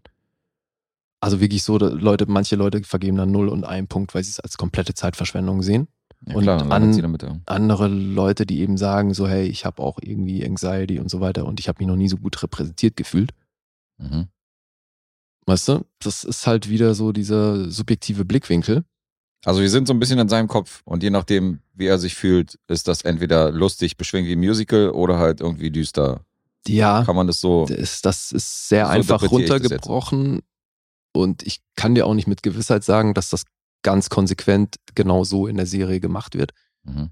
Weil eben manche, manche Episoden kommen dann auch wirklich daher wie ein ganz normales Genre, sag ich mal. Also eben zum Beispiel diese Folge, wo Victor im Zentrum steht. Ne? Dann begleitest du einfach ihm an seinem Tag, der ist UPS-Fahrer, und dann begleitest du ihn, wie er irgendwelche Pakete zustellt und wie er zwischendurch dann versucht, ähm, die, das, das Ding mit der Ex zu handeln, weil ähm, die Tochter eben immer wieder Thema ist und der dann eben auch die Tochter mal ein Wochenende da hat und so und versucht, die zu bespaßen und die ist aber in einem schwierigen Alter und so. Mhm. Und das hat dann eben wieder was total, also was du auch aus anderen Serien kennst. Aber wenn es dann an, an Josh und sein Schaffen geht, gerade im späteren Verlauf, greift er das natürlich wieder auf mit der Musik. Mhm. Und wie das dann gemacht ist, ist stellenweise echt wieder genial.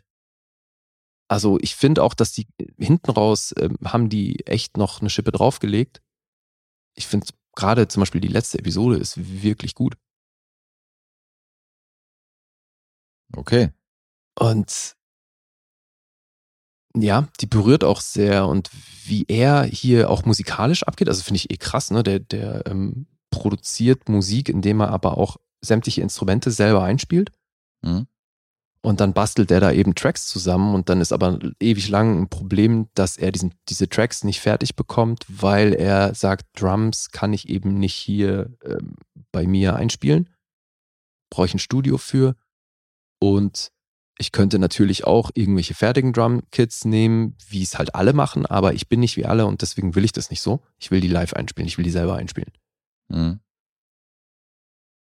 Ja, und äh, spielt hier echt eine Menge Instrumente selbst. Schon auch irgendwo beeindruckend, was Joseph Gordon-Levitt hier macht. Ja, ist ja auch ein Talent, das hatten wir schon ein paar Mal, dass er ein sehr talentierter Entertainer ist und auch so bei Ja. Late-Night-Shows ja auch immer selber auftritt und singt und tanzt und so. Und ich weiß auch nicht, wie viel autobiografisches das hier hat. Also gerade nachdem er jetzt halt wirklich hier für alles zuständig ist, Mhm. weil er spielt einen Typ, der in LA geboren ist, wie Joseph Gordon-Levitt halt auch, der da aufgewachsen ist, so born, raised LA. Und äh, wie gesagt, du hast gerade schon gesagt, der, dass er ja auch als Musiker irgendwie schon oder zumindest ge gezeigt hat, dass er musikalisch ist und so. Deswegen, Mhm. keine Ahnung, inwiefern, wie viel autobiografisches hier drin steckt. Glaubst du, könnte ein bisschen so Honeyboy sein? Seine eigenen Sachen mit eingeflochten. Ja, möglich. Möglich wäre es ja. Tja, und dann habe ich gelesen, dass der, übrigens ne, das erste, was der fürs Fernsehen gemacht hat, äh, nach vier Jahren. Also der war da Mhm. schon ein bisschen abstinent. Und die haben das in Neuseeland gedreht, aufgrund von Pandemie, die übrigens in der Serie auch thematisiert wird. Mhm. Das ist natürlich auch was, was seine Anxiety so ein bisschen befeuert. Dann ne, dieses Ding, dass er dann gezwungen ist, sich zu isolieren und was es mit der Psyche macht und all das. Und in Neuseeland waren da die Regeln nicht so streng oder? Das habe ich nicht rausgefunden, warum das äh, bessere Bedingungen ist. Aber gut, ne, also wenn man das jetzt mal so vergleicht, was man in Nachrichten mitbekommen hat, dann waren die in Neuseeland natürlich sehr viel besser dran als in den USA. Mhm. Und ich weiß auch, dass äh, so in, in Hollywood stand ja schon eine Zeit lang eine Menge still aufgrund von Covid. Ja. Ja, warum auch immer. Also äh, Logic taucht dann noch auf an manchen Stellen, so Shannon Woodward. Ansonsten Ach. Beschränkt sich dann doch auf einen relativ kleinen Cast. Rappt ihr denn auch? Nee, ich glaube nicht, dass der hier als Rapper in Erscheinung tritt. Nicht. Okay. Ich finde so lustig, dass du ähm, dass du hier Arturo Castro immer so primär aus Komödien kennst, weil bei mir ist es genau umgekehrt so. Echt? Ich habe ihn halt so einen Semperfei gesehen in Narcos halt als eiskalten Dealer und Killer, so, weißt du, als Krass. ultra brutalen Typen. Und du guckst halt diese ganzen Comedy-Serien, die ich halt Ja, nicht ja. gesehen habe. Für dich ist er mehr so primären Comedies. Ich kenne ihn halt so als absolut düsteren äh, Typen, so in Action und, und Thrillern und äh, Drogen, Drogenkartellen. Aber wie Äh, geil, das dass ist so der. witzig, dass wir da so auf zwei aber Baustellen sind. Ja, und wie geil, dass der beides derart bedienen kann, Ja, auf jeden Fall. dass es funktioniert. Stimmt. Gibt's ja auch nicht so oft. Ich glaube, wenn du Will Ferrell jetzt in einem Actionfilm sehen würdest, Das wäre seltsam, ja. wäre seltsam. Ich finde es halt mal selten, ich finde halt immer so abgefahren, so, weil du halt, weil du halt so sagst, so, ja, ich kenne ihn halt aus irgendwelchen Comedy-Serien und so. Ich kenne ihn aus, aus keiner einzigen Comedy-Serie, weil ich habe die alle nicht gesehen, die du hier genannt hast. Und äh, du hast wahrscheinlich dann die Filme nicht gesehen, wo, oder Narcos nicht gesehen, wo ich halt, Ja. wo ich ihn halt ganz anders kennengelernt habe. Das ist schon ganz witzig. Ja. Und ich meine, was, klar, was, ihn. Was bei ihm halt auch immer so krass ist, dass der gefühlt hat, der schon jede Herkunft repräsentiert. Mhm. Also egal, ob das irgendwo in die mittel-südamerikanische Richtung geht oder aber halt auch so Ostblock. Ne? Dass der irgendwie einen Bulgaren gespielt hat, einen Russen oder sonst Mhm. was in die Richtung. Ja, möglich wäre es, stimmt. Nee, also habe ich bei ihm wirklich schon gesehen. Und das finde ich halt so krass, dass der optisch irgendwie wohl überall zu verorten ist aus amerikanischer Sicht. Okay. Weiß ich nicht. Also für mich ist er so, für mich ist das schon so latino-spezifisch. Aber klar. Mit der richtigen Maske oder im richtigen Setting würde man vielleicht den Russen und so auch noch abnehmen. Aber ich kenne ihn primär auf jeden Fall als Südamerikaner. Guck mal, bei Broad City war er zum Beispiel, da hat er irgendeinen russischen Background gehabt. Also, okay. Da war er auch der Mitbewohner oder, nee, einer der besten Freunde der Hauptfiguren, ja. Also bei American Dad, da spielt er den Colombian Villager. Insofern, Siehst du? da ist er ganz typecast. Ja, ja. Alright. Okay, sag ich mal was zu den Zahlen. Mhm. 6,4 auf IMDb, Metascore 59, auf Rotten Tomatoes von der Kritik 70% und vom Publikum 66%. Für Mr. Corman. Hm. Das kann ich eigentlich frei von der Leber raten, aber. es, aber hey, also wirklich, ich habe mich da auch schwer getan, weil wenn ich jetzt nur einzelne Episoden bewerten müsste, wäre es noch was anderes, weil dann Mhm. wüsste ich ungefähr, wie ich das fand. Aber so dann in der Summe, Ja, das ist es halt, wenn du manche überragend fandest, so gerade die letzte und dann wiederum andere nicht. also gerade so im Mittelfeld habe ich mich da echt durchgekämpft, Mhm. weil ich stellenweise wirklich dachte so, Alter, jetzt kommt mal in die Pötte, was wollt ihr mir denn hier erzählen? Und Gut. die letzte Folge fand ich wieder sensationell. Also, ja. Naja, dann umso, also hättest du weitergeguckt, wenn jetzt noch weiter fortgeführt worden wäre? Habe ich mich dann auch gefragt und ich glaube nicht. Also dann eher nicht. Ja gut, dann kann es dir egal sein, weil die ist ja eingestellt worden. Ja. Soweit ich das mitgekriegt habe. Das habe ich auch gehört, ja. Ähm, ich sag, du bist bei einer 6. Sechseinhalb. Sechseinhalb noch. Okay. Hm, noch einen halben Punkt draufgelegt hier. Auf meine Minusrunde. Das heißt, ich stehe bei minus 2 Richtig. und du stehst bei minus 1. Richtig. Okay. Dann geht das heute, heutige Pünktchen geht an dich. Wo ist, wie ist denn da der Stand? Das wolltest du vorhin noch erzählen, da habe ich dich gleich mal unterbrochen. Wollte ich prallen, hast du sofort, äh, hast sofort unterschlagen. Ach so, Dann ja, dachte gut, ich wenn so, du ja, vielleicht- willst, dann Dann dachte ich so, vielleicht besser so, weil prall dir einmal und dann verliere ich am Ende. Bestand äh, reguläre Episoden ist momentan ohne diese Folge 5 zu 3 für mich. Okay. Das heißt, du hast jetzt auf ein 5 zu 4 aufgeschlossen. Mhm. So sieht's gerade aus. Alright. Aber da waren ja auch immer viele Unentschieden dabei und so. Weil da kriegen ja mal beide einen Punkt insofern. Ist Mhm. jetzt nicht so, dass einer ständig gewonnen hat. Haut ja auch gar nicht hin hier. Acht. Achtmal haben wir noch gar nicht geraten in diesem Monat bei den regulären Episoden. Aber da waren halt immer noch die Remis dazwischen. Ja. Alright. Dann steht es jetzt 5 zu 4 und wir gucken mal, wie es weitergeht. Ja, danke für alle, die hier mitmachen. Beim Punkteraten haben sich ja ein paar dazugesellt. So ein paar Damen und Herren, mhm. die jetzt auch noch mitmachen, die vorher noch nicht äh, mitgeraten haben. Die sind jetzt auch mit an Bord. Die haben gehört, dass es da den Lamborghini gibt. Genau, die haben gehört, da gibt's was zu holen von den Banausen. Mhm. Springen wir mit auf auf den Zug. Ja, ey, selbst wenn es schon seit ein paar Wochen läuft, das Punkteraten, es lohnt sich trotzdem da mitzumachen und äh, man kann da immer noch was reißen. Ja, weil es ja wirklich auf Raten rausläuft. Richtig, ja. Definitiv. Ja, dann fertig für die Dienstagsepisode, die 123, right? Die 123 ist im Kasten. Nice. Richtig. Ja. Dann hören wir uns Sind wir jetzt Dienstag oder Freitag? Das weißt du doch immer. Ja, die ist jetzt für Das- Dienstag. Die ist für Die ist Dienstag. schon wieder kurz vor Hosenknopf hier aufgenommen. ah ja, siehst du. Mhm. Dann würde ich sagen, bis Freitag. Ja, du sollst ja hier den hier. Those are the exact types of questions I'm trying to avoid. Du sollst doch nicht so eine Frage stellen, bei dem wir hier, bei dem wir uns nur in die Nesseln setzen. Ja, stimmt eigentlich. Ist eigentlich auch hammerdämlich, hast du recht. Ja, bevor noch weitere Fragen kommen, sagen wir lieber hier an der Stelle. Tschüssi. Tschüss.